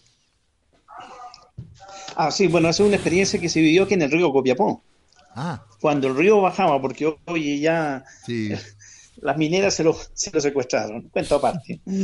Sí, eh, de hecho hay un informe que tienen las autoridades realizado por una universidad canadiense. El río bajaba en su, en su, en su apogeo, bajaba aquí por una avenida principal y llegaba hasta un cierto sector, que el centro de Copiapó, y de ese sector, pasado el puente, el agua venía, bueno, bajaba impura por, como todo río, ¿no? Con minerales arrasando, pero después de ese río para abajo, mm, el agua mm, cero, o sea, purísima al 100%, ya. cero impurezas dentro de metal y todo no queda. Entonces, eh, ah, eh, bueno, se hablaba de, de, de hecho, yo cuando llegué alcancé a vivir la experiencia de sentarme en la plaza de Copiapó y sentir que en la noche como cascadas de agua. ¿no? Entonces, ¿a dónde iban esas cascadas? ¿O para qué servían esas cascadas? Propio dentro del río, o sea, dentro en línea del río. Estaban como a ocho cuadras de- del- del- del nivel del río. La plaza está ubicada, ¿no? Entonces, ¿cómo hacía llegar el agua desde el río hacia la plaza y sonar como una cascada y para dónde salía? ¿No? Y bueno, investigamos eso y encontramos que eso era adherido a un elemento que yo te comenté, que Sí. desgraciadamente hoy no lo puedo hacer público porque esa información está en manos de las autoridades. Ya, no, Eh, pero para me dónde iba esa agua, entonces esa agua llegaba, llegaba a ese, claro, esa agua llegaba a un lugar, ese lugar venía tratada bajo tierra y la devolvían pura a la, a la ciudadanía nuevamente. A la Y del agua viajaba hasta el mar purísima, purísima. Entonces, pero hacía este procedimiento, subir desde el borde del río, que era en Planicie, hacia una montaña, ya, eh, unos 700 metros, 800 metros de altura, y volvía a bajar el agua en, en pura. ¿Qué es lo que Paco- había dentro de, de allá que purificaba el agua? Paco Es la incógnita. Sí, pero concretamente Dime. en el, en el caso de este río, ¿se ha visto allí la presencia de ovnis? ¿Se ha visto a ovnis sumergirse en ese agua en algún momento? Eh, no, no se ha visto sumergirse concretamente, ma el agua del río entraba, como expliqué recién, bajaba por el cauce, Sí. entraba como especie de un túnel, cruzaba hasta la plaza de la ciudad, y hasta ahí se manejaba, que después el agua, eh, que, de acuerdo al estudio de la universidad de estudiantes de la universidad canadiense, y el agua regresaba hacia el río nuevamente, y en el regreso, por otro forado, salía el agua pura al 100%. Es Entonces, decir, que no debería una- pasar eso. en- ¿cómo es- Espera, espera, Pepe, Paco. A, lo que voy yo, te vuelvo a explicar para que entiendas el mensaje, porque no lo puedo hacer público. el agua, después descubrimos que subía a una montaña que está colindante a, a Copiapó, en la, en la ciudad. Unos 750 metros de altura más o menos, en línea longitudinal. Y esa agua después bajaba. ¿Por qué captamos? Porque encontramos que en esa posición que el agua subía, se producía un campo magnético. Los vehículos em, iban solos, magnéticamente subían solos hacia arriba. O sea, tú lo ponías eh, neutro, el vehículo, si lo ponías neutro en una bajada de una pendiente de 90 grados, se tendría que ir con velocidad hacia abajo, ¿correcto? No, el vehículo iba en marcha atrás, subiendo, en subida. Y, eso también, ¿no? Esa, actividad. Que trabajamos en todo eso, encontramos que el agua estaba ahí, hacía campo magnético. Entonces el agua iba en un lugar de la montaña, sufría una limpieza, vivía una limpieza ahí y pues bajaba íntegra, 0%, de... O sea, limpia, limpia, limpia como el agua de, de, que te venden en los grifos, ¿no? Sí, manantial y tal. sí, como un proceso de osmosis inversa o algo parecido, como los tratamientos que tenemos algunos parecidos, digamos, por poner un ejemplo eh, no que sea idéntico el proceso, pero digo algo similar a un proceso de depuración del agua debido a ese efecto de campo magnético. Mira, eh, o sea, utilización del campo magnético obviamente debía haber estado, o algo así, para producir los, los, metros cúbicos de agua que se estaban movilizando. ¿ya? El lugar eh, da el caso que el lugar donde llegamos al punto alfa, llamémoslo así, partíamos punto beta, que es el, el, río, el cauce del río, el punto alfa, que era la montaña, es el lugar donde eh, hay frecuentemente eh, movimiento ómnico, eh, porque aquí en, en, Copiapó debo indicarles que el avistamiento ovni no es solo por la noche, tenemos 24 horas del día. Qué fuerte. de día no se ven o se alcanzan a veces a brillar, Sí, eso, eso es lo fantástico. Yo en mi, en mi trabajo de investigación pude percatarme ver que después tengo fotografías que tomadas día que a Pepe se las enseñé de diversos lugares de aquí de la, de la ciudad de Copiapó donde ubiqué, capté ovnis. Entonces, todos han un perímetro del lugar que se llama aquí el Cerro de la Cruz, que Pepe conoció, y el Cerro de las Antenas, donde las radio o telecomunicaciones tienen ubicadas su antena. Prácticamente en ese perímetro, en ese ángulo de 45 grados, hay una, un movimiento pero fantástico, fantástico, sea de día que de noche. Entonces, ahí, es donde estuvimos viendo el, el ovni que se puso entre nosotros y la puesta de sol, ¿no? Cuando subimos allí Correcto, es. Eh, correcto, ahí. Fue precioso. Sí. sí. pudiste ver que no fue solo uno, hay varios que salieron. 19 y contactaron con nosotros 14. Tuvimos 19 avistamientos. Correcto. Y es que esa cifra no se me va, ¿eh? Porque aquella noche es que era uno, otro, otro, otro a la tarde, como tú dices, la noche. Uno, otro por aquí, uno por aquí, otro por arriba. O sea, que no era uno, sino que habían una flotilla. Sí, una, una, sí, sí, sí.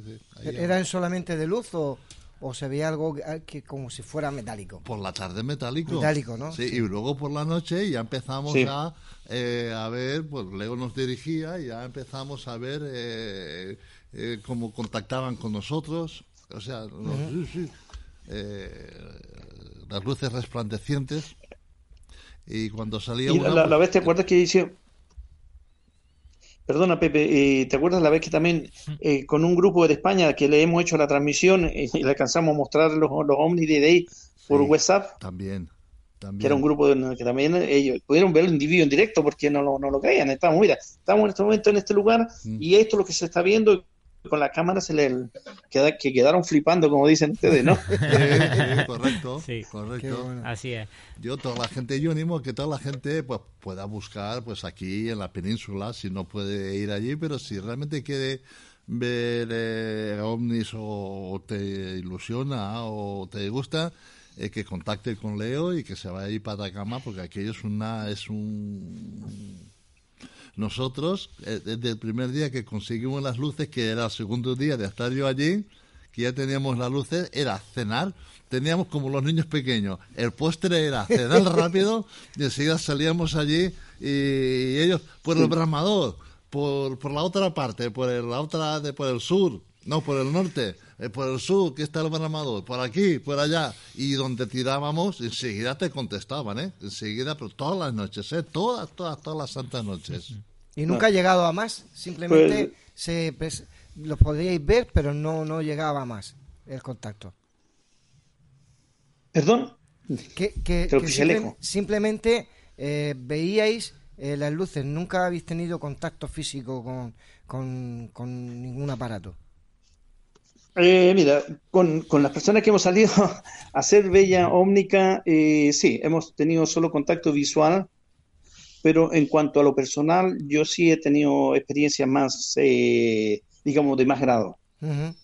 Cuento en mi año, mis 20 años ya que yo trabajo de investigación, eh, tengo el placer de decir modestamente de, de haber tenido y, mm, contactos con ellos y haber vivido una linda y maravillosa experiencia eh, con la cual, perdón, la cual comparto hoy con toda la gente que quiere saber sobre el tema de la ufología. Ujú. O sea, ellos, como dicen los norteamericanos, que no, no viven acá, que no existen, que están por venir, eh, eso es una, una de las más burdas mentiras que han, han podido contar, como la vivencia de los de ahora. Pero no voy a entrar en el tema de lo que está pasando a nivel mundial, sino que estamos hablando del tema OVNI. Sí.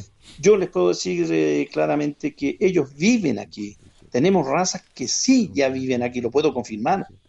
En especial aquí en Latinoamérica tenemos eh, a lo largo, en, en especial aquí en, en Chile, tenemos a lo largo de, de- de Chile, a lo largo y ancho, que somos, somos delgaditos, tenemos, eh, llamémoslo así, entre comillas, con mucho respeto y cariño, familias de ellos viviendo, o sea, de la raza grise, de los arianos, de los reptilianos. ¿ya? Así que no, no eh, también nos queda la, mar- eh, otro indicativo. Ellos en, en- en Estados Unidos, que el Pentágono, eh, y me tomo, me asumo responsabilidad de lo, de lo que digo, el Pentágono es el que maneja y controla el tema de la ufología a nivel Pacífico y, y Europa. Ellos dicen que no, entonces, ¿qué, ¿quién o quiénes son los que trabajan en ello en la fase de Río Seco, en la base de, Por- de Por Island, Oregon, en la base de Área 51? La tecnología que hoy estamos, estamos utilizando fueron entregados por ellos, donde si ellos no estuvieran aquí en la Tierra no la tendríamos. Hoy el láser, los teléfonos técnicos, esta tecnología que hoy nos está permitiendo comunicarnos, no la habríamos tenido. Salieron de ellos. ¿Cree- Pero quieren tapar el sol con un dedo. ¿Crees entonces que desde Roswell y el Área 51 es donde empezó prácticamente todo? Eh, Mira, no, no, yo, Roswell ha estado más que nada por el incidente, Sí. pero yo creo que hay en Parton, en, en, eh, eh, eh, Río Seco, en por Island, yo creo que son las bases más grandes donde las cuales han trabajado ellos. ¿ya? Y esto, ah, y voy a darle otra indicación, que este trabajo, con el- este contacto con los extraterrestres no ha comenzado a- norteamericanos así de la noche a la mañana, esto ya viene producido porque hay una cosa que como terrestres nos olvidamos y nunca preguntamos, ¿quiénes fueron los primeros a tener contacto alienígena? No fueron los norteamericanos, fueron los rusos. Ya, ya. Ay, pues Si ustedes eso, miran la historia- también es un, un- una Si buena miran la historia, noticia, ¿quién es- Claro, porque mira, va a salir, retroceder en la historia. ¿Cómo consiguieron los rusos, antes que los norteamericanos, a poner satélites, a poner naves con un mono, con un perro, con una persona? Después a poner satélites, los primeros satélites. Sí, eso es verdad. Sí, Hasta ese el- momento, el- los el norteamericanos ruso- estaban... El ruso es más callado a la hora de hacer las cosas. El americano es más es- es- explosivo, más, Mira. extra- más- Hombre, claro, sí, claro, más- como que ha habido- publicista. Eh, Ah, para trabajar en ese, en ese tema, crearon este famoso mundo de la Guerra Fría. Rusia y Estados Unidos, la Unión Soviética y Estados Unidos han trabajado siempre en conjunto en todo lo que es el proyecto y ahí yo involucro el tema de los proyectos de los alienígenas. Porque nosotros miramos Estados Unidos, ustedes- ok, porque ellos suenan. Ustedes ven que los la Unión Soviética hasta el día de hoy nunca ha hablado una palabra de, de, de, de- de su avance tecnológico, aeronáutico, ¿ya? Y siguen haciendo cositas calladas, a diferencia de los norteamericanos. Sí, tal vez... Eh, tal Entonces, vez haya... esta es la diferencia y lo... Dígame. Sí, perdón. ta- tal vez haya sido mm, el proceso. Bueno, yo, yo lo distingo de dos maneras. Mm, Avistamiento para no confundir nunca a la gente, porque piensan erróneamente. Hacemos, a veces muchos ufólogos creo que, y si me, se me permite la, la corrección esta noche, hacen creer que es que el fenómeno OVNI nace con la Segunda Guerra Mundial y Roswell. Y no es así, el fenómeno OVNI es más antiguo. Lo que sucede a partir de entonces es que las grandes potencias modernas, las dos potencias mayores ganadoras de la guerra, se toman el fenómeno OVNI en, en- en serio y a partir de ahí empieza una era nueva de- de- desde la perspectiva de la ufología. Pero lo que yo quería puntualizar es que la información que tenemos en su mayor parte ha sido gracias a cierta libertad de información en Estados Unidos, porque Rusia se ha tirado, se tiró silencio. 70 años en un sistema eh, dictatorial, el cual abrir la boca te podía costar hasta, hasta la cárcel. Es decir, ha habido mucha censura por parte de los rusos. Que hayan sido los primeros, esperemos que algún día desvelen todos los secretos que tienen que desarchivar. Sí, desde luego también hubo una aparición de hombres muy altos en la plaza de, de una ciudad, ¿no? Recuerdo ahora, y no hace mucho tiempo, era unos 15 años o por ahí. Rusia. Por- En Rusia, en Rusia, sí. Y bueno, eso salió porque ya, digamos, que ya estaban las fronteras más abiertas, pero que allí sí que se vieron... Sí, fue la perestroika. El incidente de Boroniev Sí. fue durante la perestroika. Sí, durante ahí, que ahí, ahí se vieron, pues se vio la nave y se vieron alienígenas muy altos y se fueron hasta incluso fotografiados, ya que se dijo que eh, por la prensa de que no, que había sido un montaje, pero bueno, mm, tenemos ahí, Ahí algo queda. ya, Sí, no. a- a- algo de, de- de- Lo- de apertura también en, en- en Rusia. Sí. Mira, lo, lo, lo importante es que hoy, perdona, lo impor- ¿Perdón? Sí, sí, sí, Sí. sigue, Ya. sigue. No, iba a indicar que lo, lo importante es que hoy como hoy, eh, el mundo de la, de la ufología ha abierto mucha, se ha abierto mucha conciencia de parte de- de- de la humanidad, eh, de saber que ya no estamos solos ni, ni hemos estado jamás solos, ¿no? que dependemos también de un juego, digamos, llamémoslo, entre comillas, didáctico, técnico, del mundo de la ufología, porque tal como tal como, mm, como se indica en, en- en- los canales como History de los antiguos astronautas, eh, nuestra, nuestra descendencia eh, estaría siendo eh, procediendo de- de- de- del espacio, o sea, como seres energía que vivimos dentro de una materia. Ese es otro tema que es Sí. interesante tratarlo un, un Eso tiempo. igual José Antonio se lo apunta, ¿sabes? No, no, yo ya me lo estoy apuntando, ¿eh? Si estoy viendo yo el bolígrafo ahí que está apuntándose, eh, Sí, se sí. apunta a un bombardeo. Sí, porque, porque ese es un tema también grande que yo me gustaría compartirlo con ustedes, indicados por ellos. Yo los llamo cariñosamente AMIS, a mis amigos espacio. Los ¿no? Amis. Y entonces ellos indicaron que sí, nosotros somos una energía o espíritu, para- con respeto a todas las que tengan fe, pero somos una energía viviendo dentro de una materia. Salida la energía, la materia no tiene vida inerte. La muerte no existe, no es real, porque la materia está compuesta de billones de seres, partículas o moléculas que mantiene viva hasta que no descese. Si quedan los huesos, usted ha visto, han sacado momias con miles de años, han hecho el ADN y han encontrado una respuesta. Eso indica que la materia sigue viva. La- ¿Por qué sigue viva? Porque es un átomo. Y ahí está. Todos somos un átomo Sí, señor. en vida. Eh, me encantó estar en tu casa, que por cierto me revelaste eh, bastantes cosas que aquí pues ahora mismo serían muy difíciles de, de- de hablar o de explicar porque no tenemos imágenes, no tenemos y tal, ¿no? Eh, pero sí, sí, eh, me acuerdo que me hablaste de, de- esta parte de, de- la energía, ¿no? De la vida y, y no muerte. Y la verdad es que me quedé muy sorprendido por tus amplios conocimientos sobre este, bueno, sobre todo, ¿no? Pero en este tema me impactaron ba- bastante. Eh, sí, de es una parte de la enseñanza de ellos para que crear una conciencia nosotros, porque es hora que es hora, ya hablamos de un par de años atrás, ya yo de 10 años que viene con la misión esa, de eh, abrir conciencia en la gente, que no es para mí, es para cada uno individualmente eh, tenga un mejor ah, eh, ah, amplitud de vida, ¿no? Independientemente de sus decisiones, porque esto no quiere decir que tú tengas que hacer lo que se te dice, es libre albedrío. Se te entrega la información y tú después la manejas y la aplicas en tu, en tu ser, ¿no? Oye, se me quedó, venía preguntándole por algo que siempre me ha intrigado. ¿Sabes que aquí hubo un movimiento hace 15 o 20 años del famoso chupacabras? Ya. Eh, ¿Realmente existió aquello ahí por aquellas zonas? ¿No existió? ¿O fue mm. un montaje? o mm. El chupacabra existe. ¿Eh? Es eh, difícil, el chupacabra existe. Es un alien que las fuerzas superiores del, Pentágono, una sección del Pentágono, lo utiliza como un arma de ataque o de defensa. El chupacabra tiene una particularidad, sobre todo los restos de, eh, alienígenas que viven en la faz de la Tierra o que visitan. Él puede identificar entre un mutante, un humano y un alienígena camuflado, digamos. ¿no? Y esa es la, la particularidad. Y lo usan como, como defensa, lo tienen... él vivió en Área 51, ¿eh? en ah, Área 51, después lo sacaron, supuestamente lo fue trasladado a una base, una base militar en Puerto Rico. Y de Puerto Rico, bueno, después lo han tenido movilizando para que no se sepa su posición.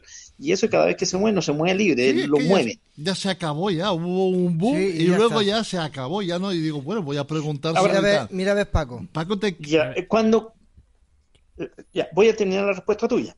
Cuando está el boom del chupacabra es porque lo viene movilizado para identificar alguna raza alienígena que se está situando en el, lugar donde lo, lo llevan. Me explico, te voy a poner un ejemplo. Cuando ocurrió lo de Chile, aquí en la ciudad de Calama, cerca de San Pedro de Atacama, donde hoy están la, lo, lo, esto electrónico, el proyecto Dalma, ya, trajeron el chupacabra porque se instaló cerca del perímetro es una base alienígena de unos eh, alienígenas enanitos, que no son más de 40 centímetros. Parecen, eh, este, ¿cómo se dicen? Eh, ¿Cómo le llamarían en España ustedes a los altos, que se aparecen juguetones? ¿no? Ya, no me acuerdo, no, ya me voy a recordar. Bueno, ya, exacto. Entonces, trajeron chupar cabra para que eliminara, exterminara esa raza, pero no pudo. Ajá. Pues, eh, Leonel, ya no nos queda mucho hay, tiempo. Hay una organización, perdón, voy a terminar. Hay una organización, para que tenga conocimiento, que maneja y dirige, o sea, digamos, un pequeño gobierno que dirige a los alienígenas que viven en el planeta Tierra. Y esa, eso se llama, esa agrupación se llama Confederación Galáctica. No sé si han oído hablar. Sí. Le sonará como en película. Porque todo esto, miran, ha estado mostrado en películas, dicen, oh, vio película oye, vean las películas de, ciencia ficción, lea, las cinco veces, porque las cinco veces van a recabar la información que se está entregando. Sí, es verdad, sí, es verdad. parece, sí, es verdad. Yo lo he dicho, mucha gente dice, es ridículo, no, siéntense, véanlo y vean el mensaje para dónde va. Bueno, pues Leonel, eh, yo te yo te invito a otro programa, ya me has dejado con los AMI y con la energía eh, y me gustaría hablar de ti sobre tus experiencias y tus cosas. Pero bueno, el, tiempo ya se ha agotado, ya no tenemos más tiempo y ya tengo aquí a mi compañero Antonio pues apretándome porque hemos llegado al final. Un abrazo muy fuerte desde aquí, desde España y desde Nemesis Radio. Ya, mm, agradezco a ustedes y agradezco la sintonía de la frecuencia y los saludo y quedo a vuestra disposición. Muy bien, un abrazo. Un abrazo, buenas noches. Buenas noches. Igualmente, un abrazo para ustedes. Hasta luego, Leo, ya hablamos. Pues. Ya. Eh, José Antonio, ya escuchas que no hay tiempo para más. Darle las gracias a Leonel Codoceo, a Pepe Benyo, a Paco Torres, a José Antonio por este ratito. Así que dale que nos vamos. Eh, del programa la podéis seguir por nuestro Facebook, MS Radio por nuestro Twitter, eh, arroba Nemesis Radio 1 y tenemos un email, Nemesis Radio murcia arroba gmail.com y en nuestro canal de YouTube, Nemesis Radio. En todas nuestras vías de contacto podéis dejarnos vuestros mensajes con cualquier cosa que queráis contarnos.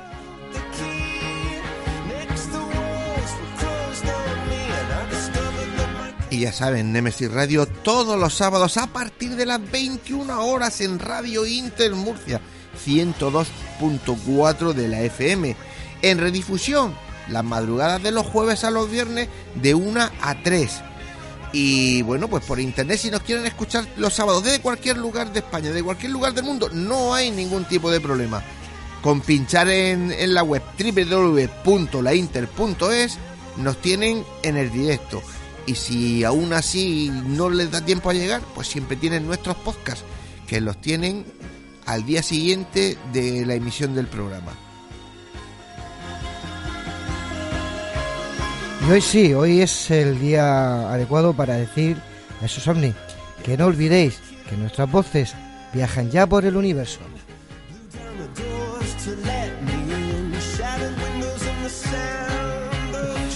Pues eh, queridos oyentes, les deseamos que tengan una feliz semana y les esperamos, pues ya saben, el próximo sábado aquí en Nemesis Radio, en Radio Inter Murcia a las 21 horas. No falten a la cita porque solemos pasar lista y sabemos quién está y quién está, además de los países que están.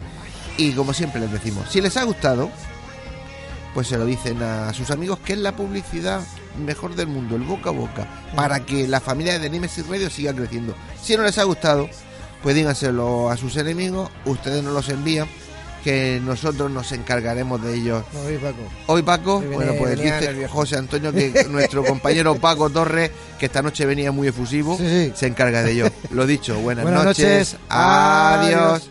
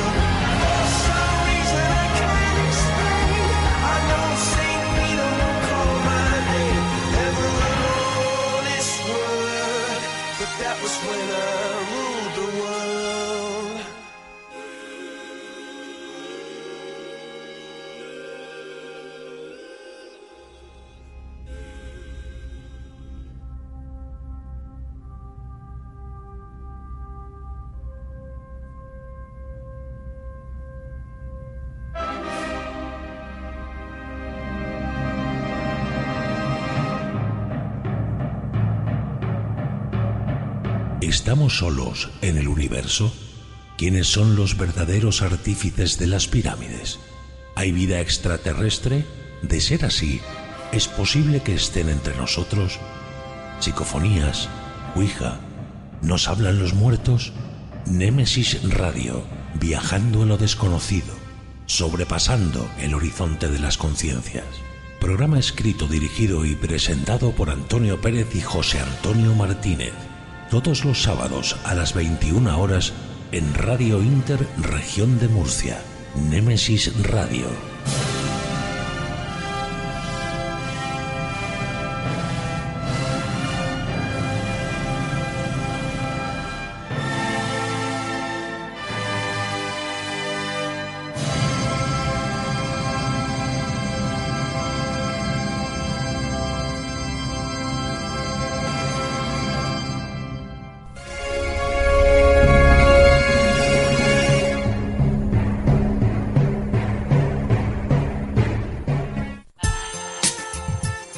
Escucha nuestra emisión por internet a través de www.lainter.es o descarga nuestra app o aplicación para móvil a través de Play Store.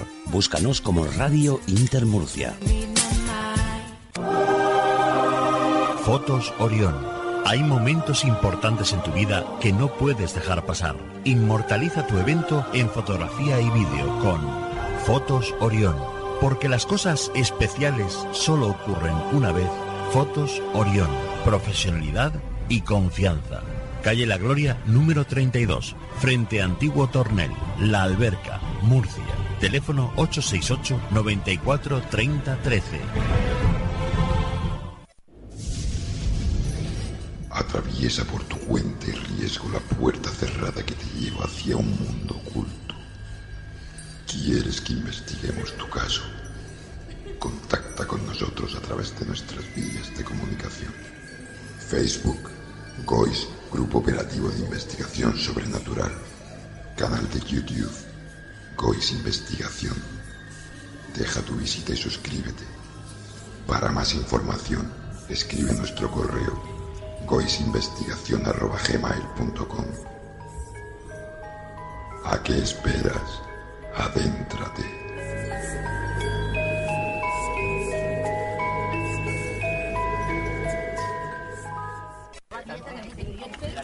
Nemesis Radio.